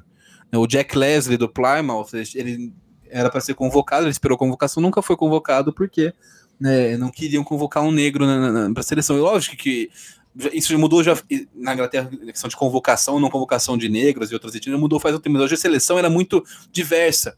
Você tem é, negros, você tem descendentes de árabes, de islâmicos, de outros povos da Europa, né, do, do leste europeu, do centro europeu, então você tem um, um, toda um, uma diversidade étnica, social representada na seleção. Além da questão também de, do operário, da, da, da, da, da posicionamento e tudo mais, essa essa aproximação dos jogadores com, essa, com esse tipo de pauta, a simples presença de, de, dessa diversidade na seleção também já é um, um, um ponto importante. Né? Então você, você vê é, que, que, tem esse lado legal. Né? Do, do, do sim, a, gente vê, a gente vê muito né, a, a questão do ódio, que, que realmente tem e precisa ser combatida, mas tem essa, essa, o aspecto de ressignificação também. Que é algo que em algum momento eu espero a gente vai, vai passar por isso aqui no Brasil também. Hoje a seleção brasileira e acho que é legal a gente falar de futebol de seleções também. A gente tá falando não só de Inglaterra e Itália, óbvio que por ter sido a final da Eurocopa, esse é o gancho. A gente tem hoje na, na, no, no, Brasil. Eu acho que esse não é um mal apenas do Brasil, é um mal da América do Sul em geral. Né? A seleção argentina, a seleção brasileira, a seleção é, uruguaia, a seleção chilena estão desconectadas da, da realidade do povo hoje. Né? E, e, e não é lá, isso não vai ser resolvido. Ah, não, então convoca seu jogador que joga aqui, que não joga na Europa. Não, não é isso. É, é cultural da seleção, é cultural da torcida brasileira. Não, não, não, é, não é esse o ponto. Né? E, e acho que são. Tem, tem várias coisas para você trazer do aspecto político, do aspecto social, do aspecto futebolístico, dessa comparação entre o que foi a Copa América e o que foi a Eurocopa. Sim, absolutamente. Acho que, acho que, acho que tem, tem muito. Acho que dá pra gente falar, por exemplo, né, de. Até, no, até do ponto de vista de futebol. Porque é, muita gente fala que ah, com todos esses obstáculos que eu falei que, que tem no futebol de seleções para dar certo, né? Você é difícil você fazer um jogo hoje que prenda. A Eurocopa mostrou que não. A Euro mostrou que, que dá para você ter futebol. Se não, não foi brilhante, foi até ruim. Se você analisar o a qualidade dos jogos, tirando um, um ou dois jogos no máximo da Eurocopa, taticamente, em qualidade, é, é abaixo do, da, da, média da Premier League, é abaixo da, da, média da Série A, da Bundesliga, da, da Liga Espanhola, da Liga Holandesa, dentro dos campeonatos europeus. Porém, são jogos emocionantes. São jogos que prendem você do começo ao final. Quem, quem acompanhou a Euro sabe que teve vários jogos que não, vai, não foram brilhantes, mas, porra, é, é, emoção. E também tem a parte da imprevisibilidade. Você não sabe quem vai ser campeão. O maior campeão da história da, Euro, da Eurocopa é a Alemanha com três apenas. Sim. É, é, mas é, não só, mesmo que você tenha, tipo, sei lá, só no caso de Brasil e Argentina, né, é, é, aqui que são as duas grandes potências do futebol sul-americano. Né, ainda nesse cenário, você é, deveria ter mais emoção, um jogo mais legal de assistir. Se não um jogo brilhante taticamente, que isso também não acontece na Europa, no, no torneio de seleções, tirando a Itália, que talvez foi, foi uma, uma, um ponto fora da curva nesse sentido, foi um campeonato fraco tecnicamente, taticamente, mas muito legal de assistir. Você vê os jogos com, com emoção, times buscando os gols, né, os times no ataque, ou, ou na defesa, jogos movimentados, gol no final, e você vê a Copa América, você vê não só a Copa América, as seleções da América do Sul jogando, é muito diferente. É um jogo pobre de tudo. Né? Você ser um pouco mais pobre taticamente ou, ou, ou tecnicamente em relação aos clubes é não só normal, como até esperado, por conta desse cenário difícil. Você pegar jogadores com né, questões físicas mais complicadas, né, com, com, com menos tempo para treinar e tudo mais. Mas você não ter um mínimo, de, um pingo de emoção no jogo, um, em um jogo, o campeonato inteiro. Né, um, um, jogo que você fala assim, ah, não, esse jogo, esse jogo eu consigo assistir. Vou assistir o inteiro. Não, não, você não consegue, é muito ruim, é muito chato. Não é só ruim, é chato. Né? Acho que a gente pode, para não, não atribuir como jogo bom e ruim, porque isso pode ser meio subjetivo, e até os jogos da Euro não foram brilhantes tecnicamente, taticamente, um jogo muito chato. E a Euro é legal de assistir. Então, e, e assim, nossos jogadores em questão de seleção vai, não são tão diferentes da Euro. A gente tem os caras foda jogando na Colômbia, os caras foda jogando no, no Chile, no Uruguai, no Brasil, na Argentina. Na Argentina, a, a gente trata a Argentina como um time ruim, mas é um time que tem Di Maria, que tem o Correia, que tem o Ocampos, que tem o Messi, que tem o Agüero, né, que tem o Los Cels, todos os caras que jogam né, em, em nível semelhante ao que os craques da Eurocopa jogam a temporada inteira no futebol europeu. Então por que, que é tão diferente assim o nível do jogo? Por que, que é tão diferente o nível de interesse pelo jogo? É porque e vai pela qualidade do jogo, vai porque é, não tem mais uma, uma, uma conexão com, com, a população desses países. O Brasil, né, a seleção brasileira hoje foi, hoje foi sequestrada. E a gente vê até o surgimento de. As coisas estão em proporções bizarras, né? O, o, aquela polêmica que surgiu de, de, de quinta para sexta-feira sobre torcer para o Brasil, torcer para a Argentina na final da Copa América, né? Ah, porque o brasileiro tem que torcer para o Brasil ou tem que torcer contra a Argentina, né? É, surgindo, surgindo fiscal de torcida dos dois lados, né? Ah, eu vou torcer pro Brasil, mas, vai torcer pro Brasil? Como assim? O Brasil, o Bolsonaro, ah, mas você vai torcer pra Argentina, vai torcer brasileiro. Então, então é, virou uma polêmica isso aí, né? É, mas é, a, a, e a, a gente vê, para mim, o mais problemático disso tudo, essa polêmica, dessa questão toda, foi ver os jogadores e a CBF é, cobrando que os brasileiros estão torcendo pra Argentina. Tipo assim, tipo assim, é como assim torcendo pra Argentina? Porra, cara! Não, é, é como se Sabe? fosse a culpa da torcida, né? Esse não, sentimento e, e, em uníssono, esse sentimento não. comum entre os torcedores. E o que mais, mas o que mais me deixa louco é, tipo assim, em nenhuma empresa do mundo isso acontece. Qualquer, todo mundo que trabalha em alguma empresa, tipo assim, ah, se, a, se a pessoa se, se você vê que a sua empresa está sendo rejeitada, sua marca, seu produto sendo rejeitado pelo público, a primeira coisa que você faz é, porra, alguma coisa está errada, a gente precisa mudar alguma coisa. Né? Você faz uma, auto, uma, uma autocrítica de identificar um problema, porque você sabe que o problema não está no público. A primeira reação da CBF, dos jogadores, foi: a torcida tem que pro Brasil, não sei o quê. Porra, cara, pense um pouco. Será que essa é uma, uma oportunidade para você pensar e entender por que, que a seleção brasileira tá tão desconectada, tem tão pouco apelo com as pessoas? Porque ela não é só que ela, ninguém liga para a seleção brasileira. Não é, só porque, não é só que ninguém liga. A seleção brasileira não é só não é, não é, já foi indiferente há uns anos atrás. Né? Já foi a paixão do Brasil. Depois o brasileiro ficou indiferente à seleção. Hoje o brasileiro é antipático à seleção. E, e isso tem um reflexo desse. Cara, a, a, gente vê a seleção brasileira, isso, sabe, é óbvio que tem a ver com o Bolsonaro, com o América, mas isso desde muito, muito antes. Não, a gente teve Ricardo Teixeira, Marco Polo Del Nero, José Maria Marim, o, o Coronel Nunes, o Caboclo. Não, tipo, qualquer imagem que a gente tem da CBF. É só, só escândalo, só escândalo, escândalo, escândalo. Né? Só, só problema, só. só né? é, e aí você tem é, essa cereja no bolo, que tipo, foi essa essa ame quase ameaça de mandar o Tite embora, né, pra, pra, porque, ele, porque ele seria comunista. Né? Então, então, aqui a gente está muito, muito, muito fodido. Muito mesmo. Eu espero que a gente consiga passar um dia, e espero que poder acompanhar esse dia, o momento que a gente vai ressignificar a seleção brasileira. Né? Eu torci pelo Brasil até, porque eu gosto do trabalho do Tite. Né? E aí, e, e infelizmente, se, né, com a Argentina ganhando, ninguém vai questionar nada disso que a gente falou agora. Ninguém vai questionar a antipatia da seleção brasileira em relação à torcida, ninguém vai questionar os escândalos da seleção brasileira, ninguém vai questionar nada disso. O que vai ser questionado é única e exclusivamente o trabalho do Tite. Porque sempre tem, com um treinador aqui no Brasil, a gente tem uma figura para concentrar a responsabilidade, né, que é o escudo, que então é a, a culpa é do Tite. Né? Então, a, a, acho que é legal que a gente fale isso, porque assim como eu, o Brasil é, per, é perfeito, não é perfeito taticamente. Você compara o Brasil hoje com o Brasil pré-Tite, é discrepante a diferença, é muito, muito grande. E assim, a gente não tem técnicos brasileiros, né, tal, talvez, eu, eu não sei, a gente pode falar disso daqui a pouquinho, o, o, Rogério, mas a gente não tem hoje um brasileiro tão bom quanto o Tite, não tem. A gente não tem um cara que, que tenha condições de, de, de unir tudo que o treinador tem que unir pra, pra, pra, da maneira que o Tite faz. Você pode ter uns caras promissores, talvez, a gente pode falar, para não falar que não tem ninguém. Tem uma galera que talvez né, daqui a alguns anos possa ser treinador de seleção brasileira. Hoje não. Sim. Né, a gente não tem um nome, um nome nacional para isso. E é, então a, a, gente vai ter uma noção do quão fora da curva o Tite é e do quão bom foi esse trabalho do Tite quando tocar, quando entrar o próximo. Então, às vezes até vontade de falar assim, beleza, então coloca o Renato Gaúcho lá. Pra você ver se o jogo continua alguma coisa próxima do jogo que tem hoje. Né? E, e, e até ficaria feliz se, se trocasse pelo Renato Gaúcho, porque eu poderia, de fato, torcer contra a seleção brasileira de 100%.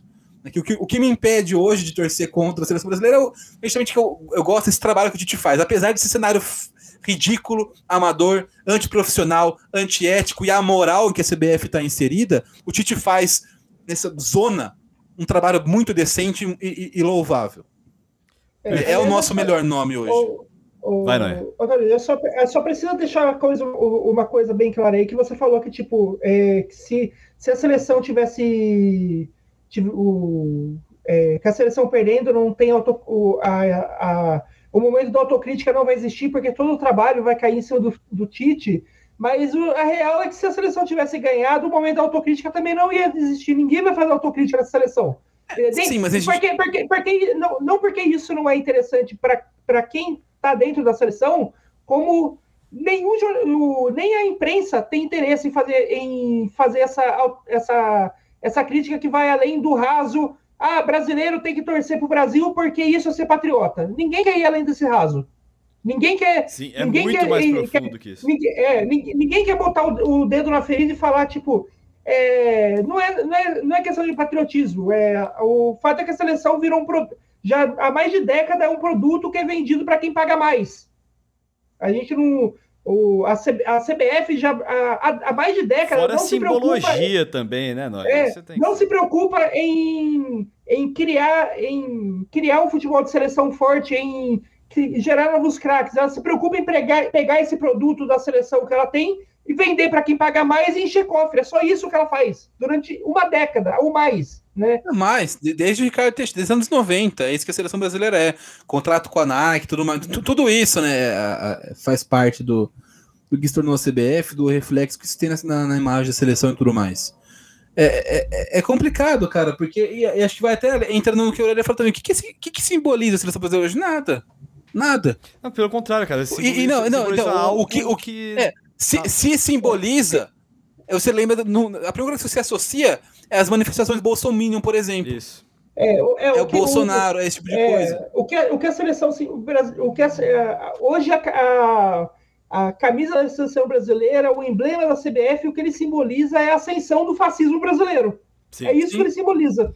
Aliás, eu vi é, uma e... frase muito, muito boa essa semana, gostaria de repeti-la aqui, que é: Não existe fantasma do comunismo mas o fantasma do fascismo é bem real.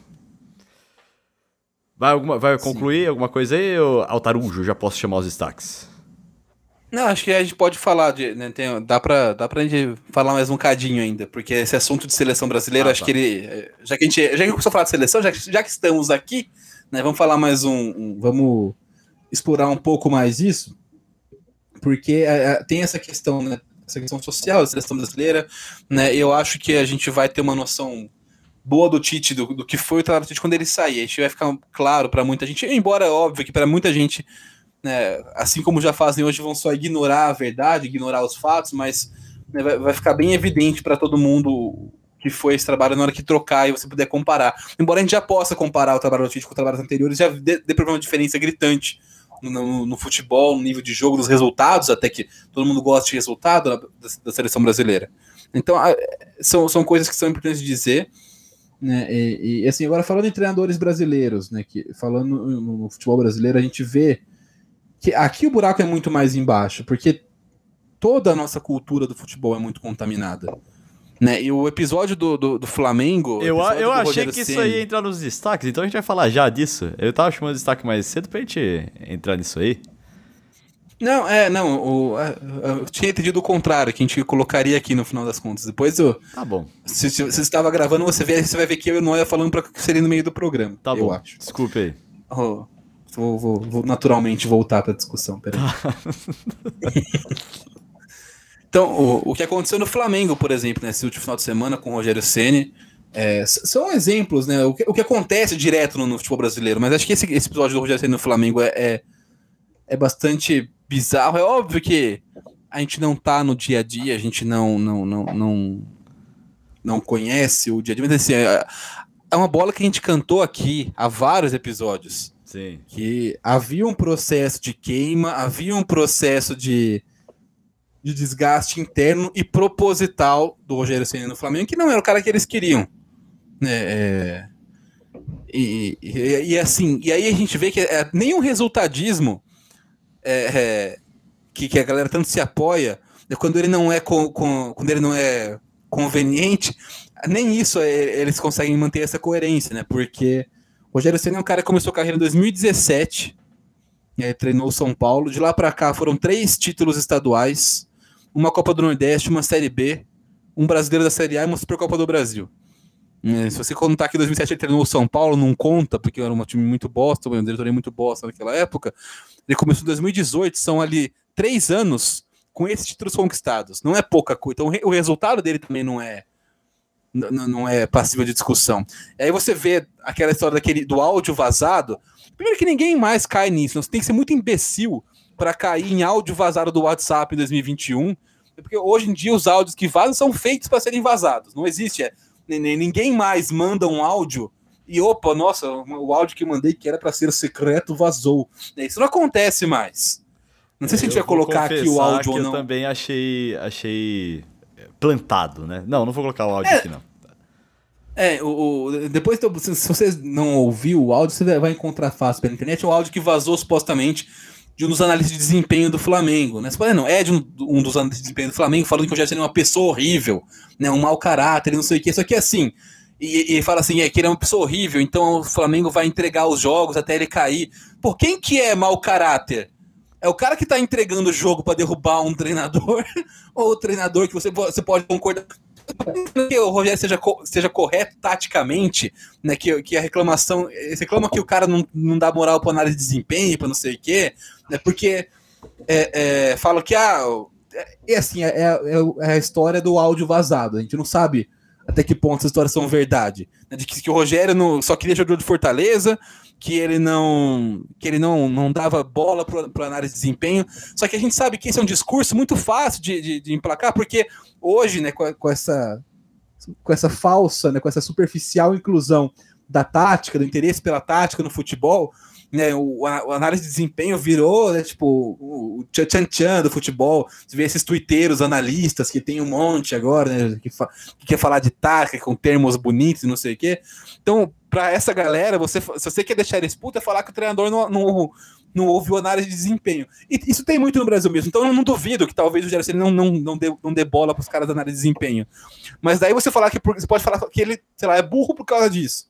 Eu não vou, não vou discutir tanto. Ah, é, mas você, fala, você falar que ele é mau caráter e, você vai entregar o jogo porque ele é mau caráter. O mau caráter é que quer entregar o jogo. Ô, Tarujo, eu, eu acho difícil é, acreditar nessa história de que o Rogério não dá bola para análise de desempenho, porque no São Paulo ele botou o, o Luiz Araújo de titular daquele São Paulo dele por causa do desempenho. Nos Fortaleza, os jogadores que ele trouxe para o time foi, foi com a ajuda de análise de desempenho. Então, tipo, ele já tem um histórico de que ele usa a é, é, é, essa ajuda da, da, análise de desempenho estatística e, e tal para achar atletas pro, da característica que ele quer para o jogo dele. Então é meio, meio muito estranho do nada o cara analisa de desempenho, ah, ele não me ouve. Tipo, e ele levou tá... um do Fortaleza, né? É, ele levou, é, levou um do Fortaleza pro Flamengo. Que foi xingado então, também, inclusive, de incompetente. É, que foi. Exatamente. Então, então tipo assim, é, é óbvio que esse processo de fritura já vinha de tempo, é um áudio plantado, não, não, porque eles, não, eles esperaram um tempo para ver se justificava alguma coisa, não, sabe se não é um. O Flamengo não teve resultados terríveis a ponto de falar, meu, não tomou, sei lá, 7 a 0 do, do Atlético Mineiro no meio de semana, não, não, não, não teve esse tipo de coisa. Então Ó, é, outra, é Outro sinal de que isso é plantado, isso aí é combinado, é que o Renato Gaúcho não arrumou nenhum emprego até agora, né? Tava lá esperando convenientemente. Ah, sim. É, não, enfim, a gente. É, e assim, não é um negócio que. Ah, estamos falando agora que não, a gente, a gente já falou alguns episódios, mais de uma vez aqui no, no Autogol. É uma bola que a gente já cantou antes. É, né, agora, aqui. eu vou dar uma cutucada aqui no Rogério Senna, que é o seguinte. É, eu falei, acho que no episódio passado, ou no retrasado, que eu também acho que a inabilidade do Rogério de se conectar com a torcida do Flamengo é um problema. É um problema real, assim. O, o, o treinador, mesmo que ele não tenha é, o resultado que ele consegue, tem uma hora que ele vai dar entrevista que ele vai se comunicar com a torcida e ele não consegue, ele não conseguiu se conectar com a torcida do Flamengo. E aí eu acho que é, tem que ser um, um mérito do treinador também conseguir essa conexão sabe? Agora, eu não sou flamenguista também, como a gente falou, assim, que eu, eu não sei o quanto que a torcida do Flamengo estava aberta para entender o Rogério, mas a gente consegue ver nas Zero. entrevistas, é, a gente consegue ver nas entrevistas, Zero. por exemplo, o, o, Abel, não, péssimo, vem eu falar do Palmeiras de novo, mas é o cara que conseguiu se conectar com a torcida do Palmeiras, e mesmo com resultados ruins acontecendo num, num certo período ali, a torcida ficou do lado dele. O Rogério não conseguiu isso. E eu acho que identificação com o clube é uma coisa que consegue dar tranquilidade para pessoa trabalhar. E o Rogério Ceni não conseguiu mas, fazer essa identificação. Sim, mas, é, mas, é, mas não é. A identificação do clube não é um negócio. Não tem uma fórmula. Né? Não é, não é, não é, tipo, não é, não é responsabilidade do Rogério Ceni. Ele não conseguiu conquistar nem a, mas a torcida, a torcida, a torcida nunca teve aberto, nem a torcida, nunca teve aberto a isso. Ninguém. Não, é, e, e, Ó, não eu, eu, peraí, teve sim. Ninguém, porque ninguém, quando... Do, não, não, não, teve. Ele chegou, ele chegou só na, fe, na festa quando chegou. Mas depois, quando ele, o que eles esperavam é que o Flamengo fosse sobrar como sobrava o time do Jesus. Tá, aí vem aquela tá. memória afetiva. Tá, isso eu entendo, então, porque a, foi a, uma, uma, festa mesmo quando ele chegou. O pessoal, ah, trouxemos o melhor goleiro, treinador brasileiro. Ó, cara, se, se, se, se, você analisar friamente o, o, o, o trabalho do Rogério no Flamengo, ele pegou o Flamengo tropicando, né, depois do Domenech, que também foi Sim. queimado e fritado lá dentro. Né, ele pegou o Flamengo queimando lá no, no, no, longe da briga pelo título. O Flamengo reagiu no Campeonato Brasileiro. Chegou nas últimas rodadas é, sem, sem chance, é, tipo, não dependendo só de, é, de si, tipo, ele estava em segundo lugar no, no, no Brasileirão, o Inter estava na frente, tinha o um jogo direto contra o Inter, tinha uma decisão, o Flamengo conseguiu com esse, com esse cenário todo, o título. Então seria, seria um título heróico em qualquer cenário. Só que quando, como você tem má vontade, você já via que a pessoa falando, ah, foi campeão mesmo com o Rogério Senna, foi campeão, né, apesar do, do Rogério Senna. Então, é, a, a vontade sempre teve lá. Então, pode, poderia ser o, o, né, o, qualquer treinador ali, poderia ser um, um cara mais mais é, experiente tudo mais, mas tipo assim, a, a, não, acho que não, é, não, não vem de uma falta de alguma habilidade. O Rogério Ceni poderia ser o maior comunicador do mundo. Poderia ser o maior, o cara com a maior empatia do mundo e tudo mais, que ele não ia conseguir cair nas graças, mas porque sai, a, torcida do Flamengo tem eu uma. Eu acho que não sairia chutado do jeito que ele foi. Sairia, o Domenech saiu. Ah, mas. Tá, eu entendi, mas o Domenech também não tem. não conseguiu se identificar, conversar com a torcida, com a diretoria. É, porque ninguém quer. Porque esse é o ponto. O que, qual, qual, qual que é o, o padrão, qual que é o denominador comum aqui? A torcida não quer acontecer... ficar com ninguém. Agora, por exemplo, o... o Renato Gaúcho, vai acontecer a mesma coisa com ele? Não, porque a torcida queria ele desde o começo. Ele sempre foi. Tipo, o, o, ah, o Rogério Senna estava. Tá, verdade. O Rogério, tá. Senna, o Rogério Senna estava bem quisto pela torcida barra diretoria até o Jesus balançar no Benfica. Essa é a verdade. Então, a hora que o Jesus balançou no Benfica, caiu na, caiu na, na Champions e fez um campeonato pífio na, na, na, Liga Portuguesa, quando começou -se a ameaçar a permanência do, do Jorge Jesus, aí começou a balançar o Rogério Ceni. Aí, aí quando o, o, Renato Gaúcho cai no Grêmio, percebe que isso se acentuou, porque o, verdade, cara, o Rogério não era o cara que ele queria. Tá. Tipo assim, a hora que, a hora que surgiu ali a sombra, a hora que surgiu ali a, a, a, a alguém que eles gostavam mais, acabou. Tá, então, acabou a, o, o, o pouco de, de, de identificação. Não é um negócio que. É óbvio que é muito mais fácil colar isso, essa imagem né, de, de antipático, mas o Rogério Ceni que é um cara que é, ele foi famoso ao longo da carreira toda porque ah, ele é chato, porque ele não sei o quê, porque ele, é, né, ele não, não, não, dá moral, não sei o quê. Mas assim, o, a gente vê a trajetória dele como jogador e como treinador, cara, não nada né, comprou. Tipo assim, isso é puro pura é, sei lá, sabe aquelas, aquelas coisas que vocês vão falando e repetindo até que vira uma verdade? Sim. Que você. É, não, ó, o que ele... eu senti desse caso todo aí foi o seguinte: é... o Flamengo queria mandar o Rogério Ceni embora fazia bastante tempo, e aí eles precisavam de um uma pá de cal assim, e aí tinha o, teve o áudio super completo, né? É, com todas os inclusive as palavras falando que era confidencial, esse tipo de coisa, né? Pra não vazar. Espontâneo, né? No, Espontâneo demais. No momento certo, né? Porque já não, não, chegou ontem o Rogério, né? Essa, essa percepção, acho que já. Se tivesse um áudio ser, desse ser mandado, acho que seria mandado nos dois primeiros meses. É, agora, outra coisa que me chamou a atenção é o Flamengo ter mandado o Rogério embora às três horas da manhã, né? E anunciado através do Twitter. Teve uma coluna do Juca Kifuri que falou assim: ah, deve ter sido mandado após algumas, algumas doses depois. Que tem toda a cara disso ter feito. Os caras, a diretoria do Flamengo devia estar tá bebendo lá eh, de madrugada e resolveram: não, vamos mandar ele embora, vamos mandar ele embora agora. E mandaram ele embora, e é, é o que pareceu. Não tô falando que é, se isso seja verdade, mas que falta de profissionalismo, cara. Que vergonha. É, eu, eu, eu fico, orelha, orelha. Eu fico imaginando, eu fico imaginando a reuniãozinha do, da galera tomando uísque, comendo, co, comendo lá um petisquinho, reclamando do, do, do técnico que.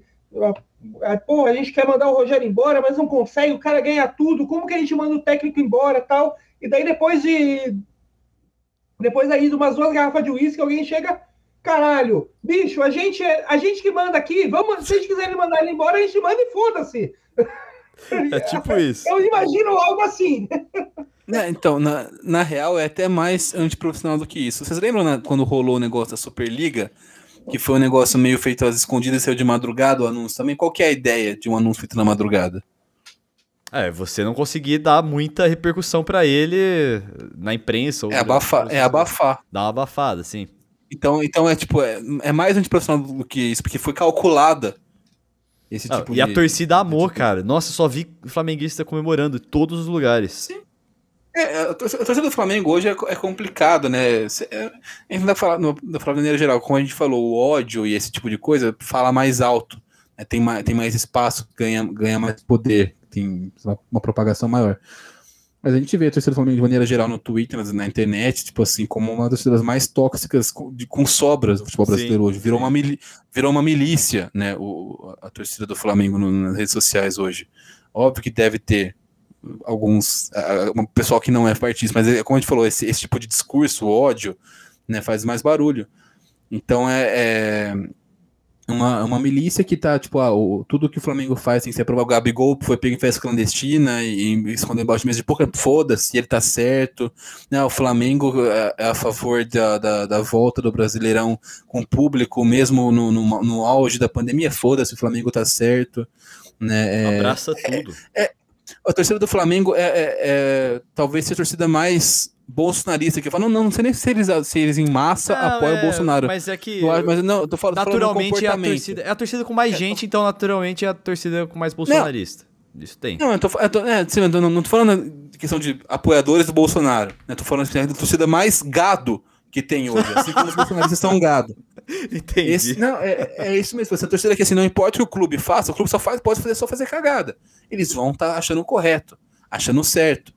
Né? E assim, tudo isso baseado na memória afetiva e no apego que tem com o Flamengo de Jorge Jesus. Né, eles esquecem nessa tara, por exemplo, né, do, do você vê como, é, como é engraçado, né, é, é, essa paixão que eles estão pelo Renato Gaúcho agora, porque é porque o Renato Gaúcho é um bosta como pessoa, né, essa é real. E, e então é, ele gera identificação e engajamento com esse tipo de pessoa também. Né? Se o Flamengo tem diretores que são bostas como pessoas, tem torcedores que são bostas como pessoas. Se pegar um treinador como pessoa é um bosta também, você vai gerar um engajamento ali. É um cara que é, é, é, é, é um discurso parecido, de novo, com o que é o bolsonarismo. Não tô falando que são bolsonaristas, só são. O Renato Gaúcho é bolsonarista. Não tô falando que é por causa disso. Mas é essa ideia de que, tipo assim, ah, ele é autêntico, ele não tem medo de falar o que pensa, né? Ele não sei o quê, Nossa, ele é diferente, ilusão, ele, ele, ele não é politicamente correto e não sei o quê. Então, é, é, ele é a cara do. Esse é tipo de, é o tipo de discurso que cola com essa gente. Sim. É, então, é, é, é uma e, pena. Aliás, uma, uma coisa que eu fico pensando, tipo, é, é o, o Flamengo ele tá tipo dobrando a aposta nesse tipo de, de comportamento, né? Principalmente agora trazendo o Renato Gaúcho, é meio falando tipo, a gente tá dobrando a aposta, né? A gente tem o, o técnico que é assim, a gente tem o presidente que está cotado aí para ser o, o, o, vice do, do, do cara lá na, nas próximas eleições, a gente está dobrando a aposta nisso.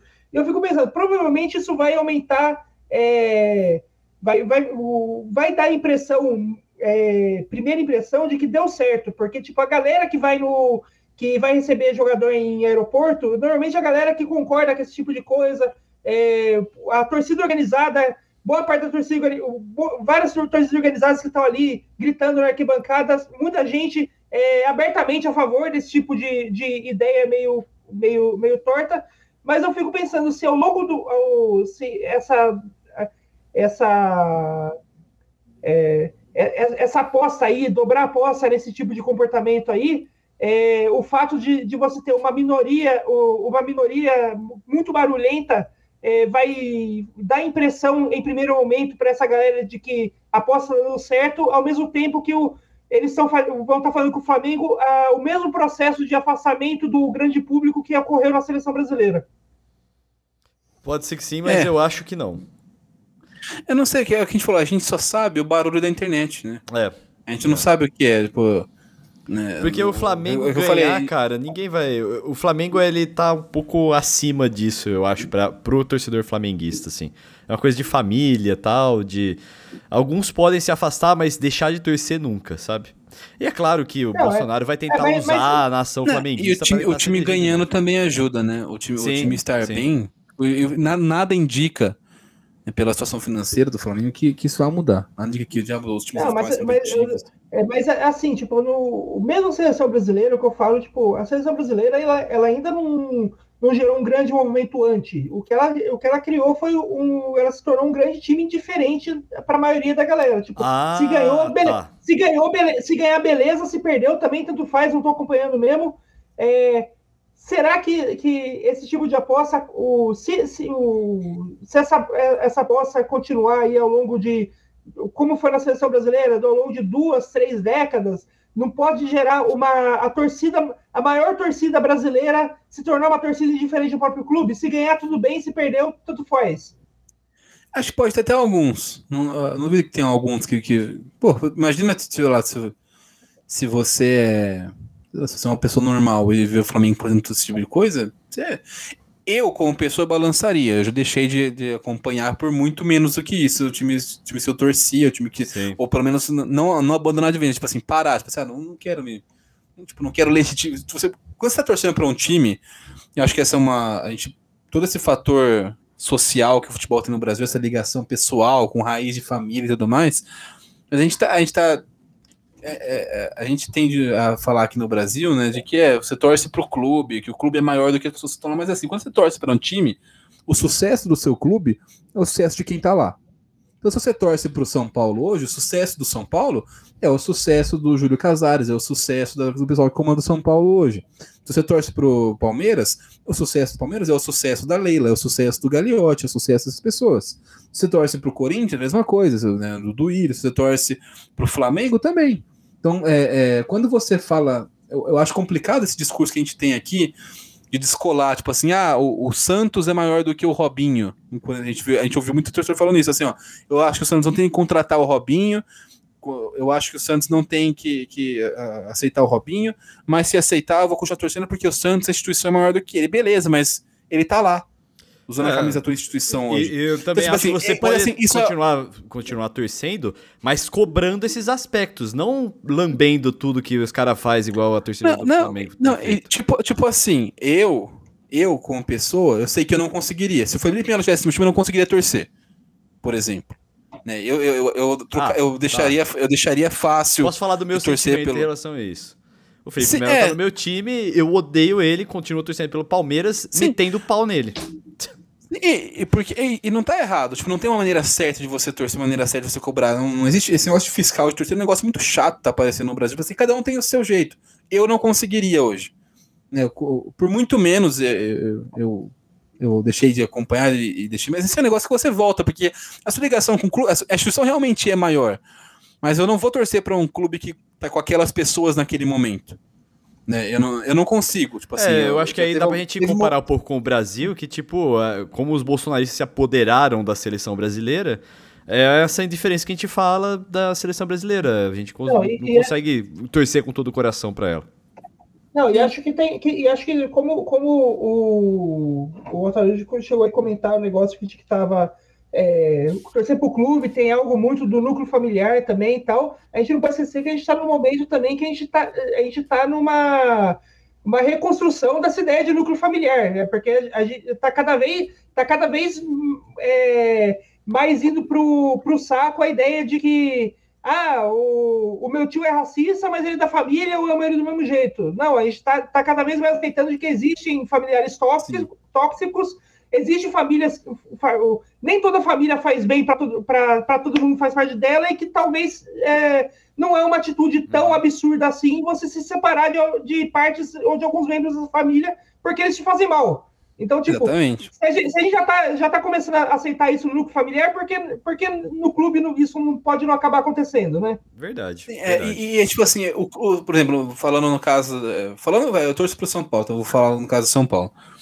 É, eu, quando eu falo muito menos, é muito menos mesmo. Tipo assim, você via uma, uma gestão de pessoas muito incompetentes e aí somou a isso, né? O momento, acho que teve, foi o Diego Souza que fez um gol no, pelo São Paulo, fez uma, um, um gesto de, de, alusão ao Bolsonaro no, no, no, num, gol, num jogo no Brasileiro 2018, quando estava na, na, época das eleições, das campanhas eleitorais. Ali eu falei assim: eu quer saber, foda-se, quero que esse time se foda, não vou mais assistir jogo, e realmente não assisti. Eu voltei a assistir o São Paulo, e depois, quando tava, quando tava o. Assim, eu continuei acompanhando ainda naquele momento, porque eu trabalhava cobrindo São Paulo, mas eu não tinha mais ligação emocional com São Paulo, isso era meu trabalho. A hora que eu parei de trabalhar cobrindo São Paulo na, na Rádio Jovem Pan, eu não assisti mais jogos São Paulo durante muito tempo. Né? Depois, é, quando o São Paulo é, trouxe, decidiu efetivar o, o, André Jardine, eu dei alguma chance, mas a, a, a chance foi tão rápida quanto a chance que deram pro, pro próprio Jardine. Depois que mandou embora, eu falei, é, foda-se, tá, né, voltou essa merda. Aí trouxeram o Cuca, que é uma pessoa extremamente problemática do ponto de vista de, de, individual, como pessoa, que eu, eu, tenho várias, várias questões com, com, com, a pessoa do Cuca mesmo, eu, e, e, vários casos envolvendo ele e tudo mais. Né, e, então eu deixei de também acompanhar mais uma vez, né, eu falei assim, não, não, não, é que eu não tô torcendo contra, eu quero que, mas eu não vou ficar torcendo, não, vou, não perdi, não vi um jogo do São Paulo nesse período. Né, eu, fui, eu fui ver um, para não falar que eu não vi nenhum, que foi quando a estreia do Daniel Alves, que eu falei, ah, quero ver o Daniel Alves jogando. Né, e depois não vi de novo, e aí quando saiu o Cuca, o São Paulo embalou ali. saiu o Diego Souza, saiu uma galera que eu não gostava como pessoa, que não, não me deixava sentir representado pelo clube, eu voltei a me aproximar um pouco desse, dessa relação do torcedor, de acompanhar jogos, esse interessar. Hoje, hoje eu torço para São Paulo normalmente. Não é um negócio eterno, é tipo um hiato. Né? Um, precisa de um tempo. As pessoas que estão lá hoje, elas não são maiores que o São Paulo. Né? Nem as que estavam antes, nem as que estavam antes delas também. Mas elas, é, quem está lá naquele momento, representa sim o seu clube. Sim. Então, e, e, e, é tipo assim, e aí é uma coisa minha. Eu não consigo me sentir identificado com esse tipo de coisa. Então, se o Felipe Melo jogasse no São Paulo, que é, para mim é o Felipe Melo um cara muito mais. um nível de lixo muito maior do que o, esse, do que o Diego Souza, por exemplo, do que, do que o, o, o Cuca, né? É, é, um nível que está muito mais acima na minha escala de, de não identificação como pessoa, como ser humano. Eu certamente não, não, não conseguiria acompanhar e torcer pelo São Paulo. Né? É... Inclusive, Felipe Melo tá indo embora do Palmeiras no fim desse ano, finalmente, com direito a um vai se fuder mandado pelo. Não, não com essas palavras, mandado pelo presidente do Palmeiras através da imprensa. É, então, é, então assim, eu acho que é muito chato fiscal da torcida, porque não, não, também não é porque eu falo isso que eu posso cobrar que todo mundo chegue e fale isso. Né, eu, eu, eu, eu, eu discordo dessa, dessa. Eu não gosto dessa esse discursinho de ah, o clube é maior, porque normalmente quando a pessoa fala que o clube é maior que essas pessoas é porque é pra, passar pano pra alguma coisa. O clube realmente é maior, mas tipo, se você pode continuar torcendo sem. sem você pode gostar da seleção da Ucrânia, por exemplo, é, sem ser nazista. Sim, eu, pode eu gostar do, também. Do eu acho que o cerne da questão é o que eu tô falando. Você torcer pro time, você, pô, você quer que o Flamengo ganhe, beleza, assim como eu quero. Mas eu nunca deixei de criticar o Felipe Melo, Exatamente. algumas atitudes da, da, da, diretoria. Agora, o problema é abraçar tudo e falar assim, não, não, é, eu que é o Mengão. E não, não se é, manifestar sobre isso. É Aí eu, falei, eu acho que é um problema. É o que eu falei. Você não pode ser gado. Não pode ser né? gado, exatamente. Ser... E pra mim, a terceira do Flamengo hoje, que eu vejo, né, é óbvio que isso precisa ficar claro, não é? Não, não conheço todos os torcedores do Flamengo, porque são muitos, mas maior torcedor do Brasil, né? Mas é, é, os que a gente vê é completamente de gado. Ah, o Gabigol fez bosta, foda-se, Gabigol. Ah, o, a diretoria fez bosta, foda-se diretoria. Ah, o Bolsonaro foi tem Bolsonaro, mídia. Então, tipo, foda-se, tudo, vale tudo que tá do lado do Flamengo. Então, é, eu acho meio problemático isso. Né? E, e, e, quando, eu falo, quando eu falei que a Flamengo é mais bolsonarista, não, não foi nem de, de, de, realmente relação direta com o voto no Bolsonaro. Talvez também seja mas é no comportamento de gado que eles têm com ah, o clube é, hoje. O que eu tô. Esse negócio aí de ser, ter mais bolsonarista, a torcida maior naturalmente vai ter um número maior de qualquer coisa. Sim. É, tudo. Noé, alguma outra martelada nesse prego pra gente fechar esse caixão aqui? Não, acho que só, é, é, acho que só de, de, deixa claro é. também tipo, para galera, pra, pra galera que, é, que é, sommelier de como se deve torcer, né? Ao mesmo tempo que não tem nenhum problema você não gostar de algo do clube e mesmo assim torcer pelo, pela, é, pela vitória dele, o tal mesmo ser crítico e torcer pela vitória, também não há nenhum problema é, você não gostar de algo do clube, do clube ou da seleção e pa passar a ser indiferente a ele, porque as pessoas têm, têm sentimentos diferentes, elas enxergam a vida de modo diferente, elas têm valor, o, colocam os valores diferentes em cada coisa. Às vezes, para alguém, é, consegue, alguém, consegue, alguém consegue compartimentalizar esse negócio de eu amo meu clube, eu não suporto essa, essa pessoa, eu consigo separar as duas? Tem que não consegue. É, o, o, é, o, o, não suportar algo começa a, a mexer no amor do clube. Então, a, há um afastamento natural, como a gente está vendo muita, muita gente se afastando da seleção, muito por, como a gente falou, né, muito por causa disso. É, é as mazelas CBF estão tão, tão misturadas ali no futebol que a gente está cada vez mais difícil separar, né? E se isso chegar a acontecer em algum clube, é normal, tá, eu não, eu não duvido que a gente vai ter, não que vai cair a, o número de torcedores, tipo, o Flamengo sempre vai ser a torcida, eu acredito que sempre vai ser a maior torcida do país.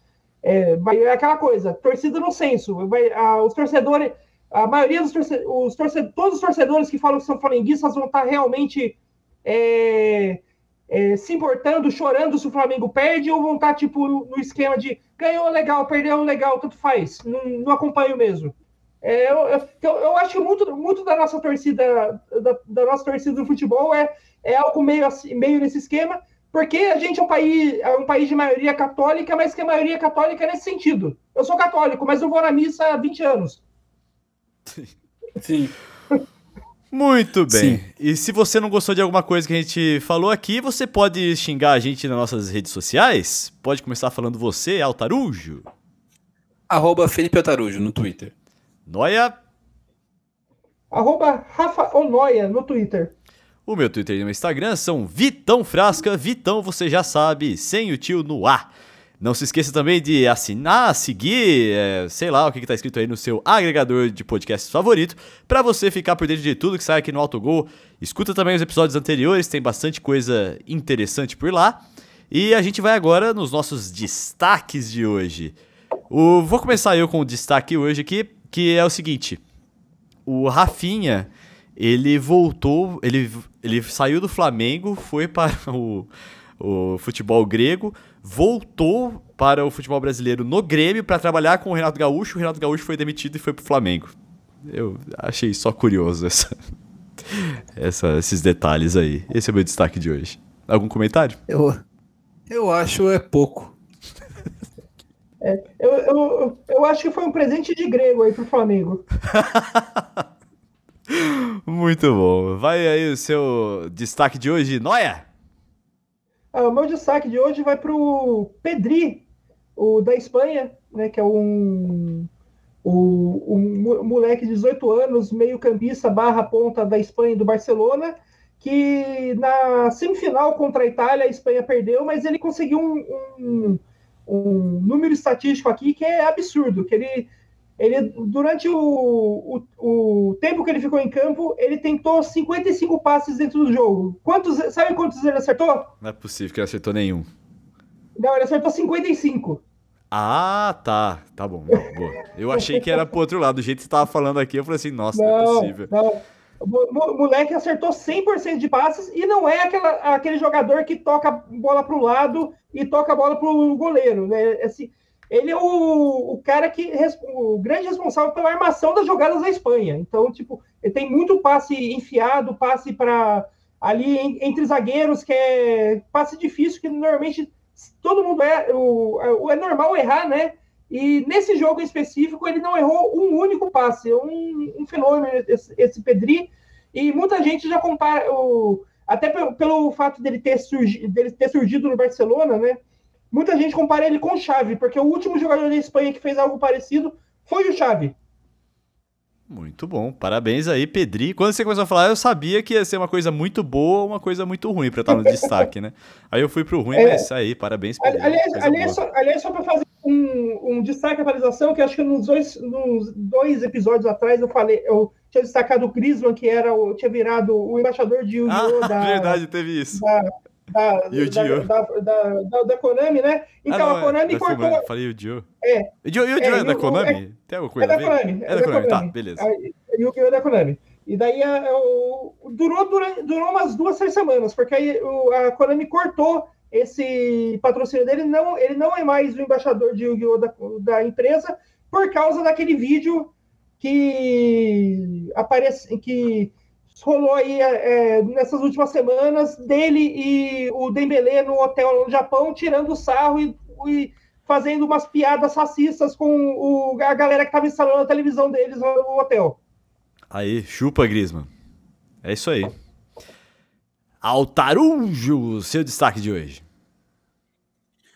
Ah, cara, o meu destaque é mais uma, uma um lamento barra reclamação, sei lá o que é.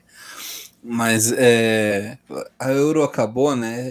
É um campeonato muito bom de você acompanhar, que estava acompanhando, você não tinha essas alguns comentários que a gente vê no Brasileirão em relação à cartola, cara. Esse, esse trem é muito chato, bicho. Puta que pariu. Pior é que eu, eu, tô, eu tô jogando. Não, pior é que eu estou jogando. Porque tem a Liga da Barra, né? Ser o único cara não entrar, não sei o quê, né? Nossa, Aí, o, o Altarujo ligou o autotune ali, velho. Nossa senhora. É, a internet deu uma oscilada aqui. É, continua Mas oscilando. não, tem a Liga do Cartola. É, que eu, eu, não sei porque eu tô falando, né? Na vida real eu não tô oscilando ainda.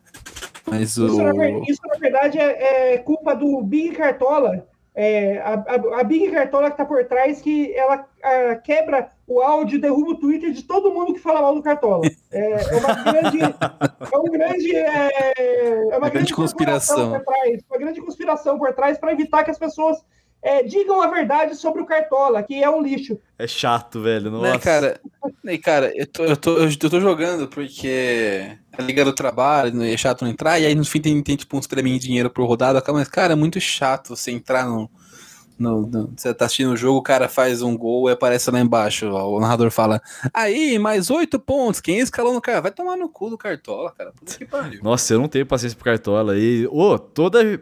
Imagina no ano passado, cara, que tinha jogo a cada dois dias, ficar mexendo, escalando o time. Todo... Nossa, chatão, chatão. Enfim. Esse podcast, mas ô Globo, se quiser que a gente promove o Cartola aqui no podcast, você, por favor, entre em contato. Paga. Paga.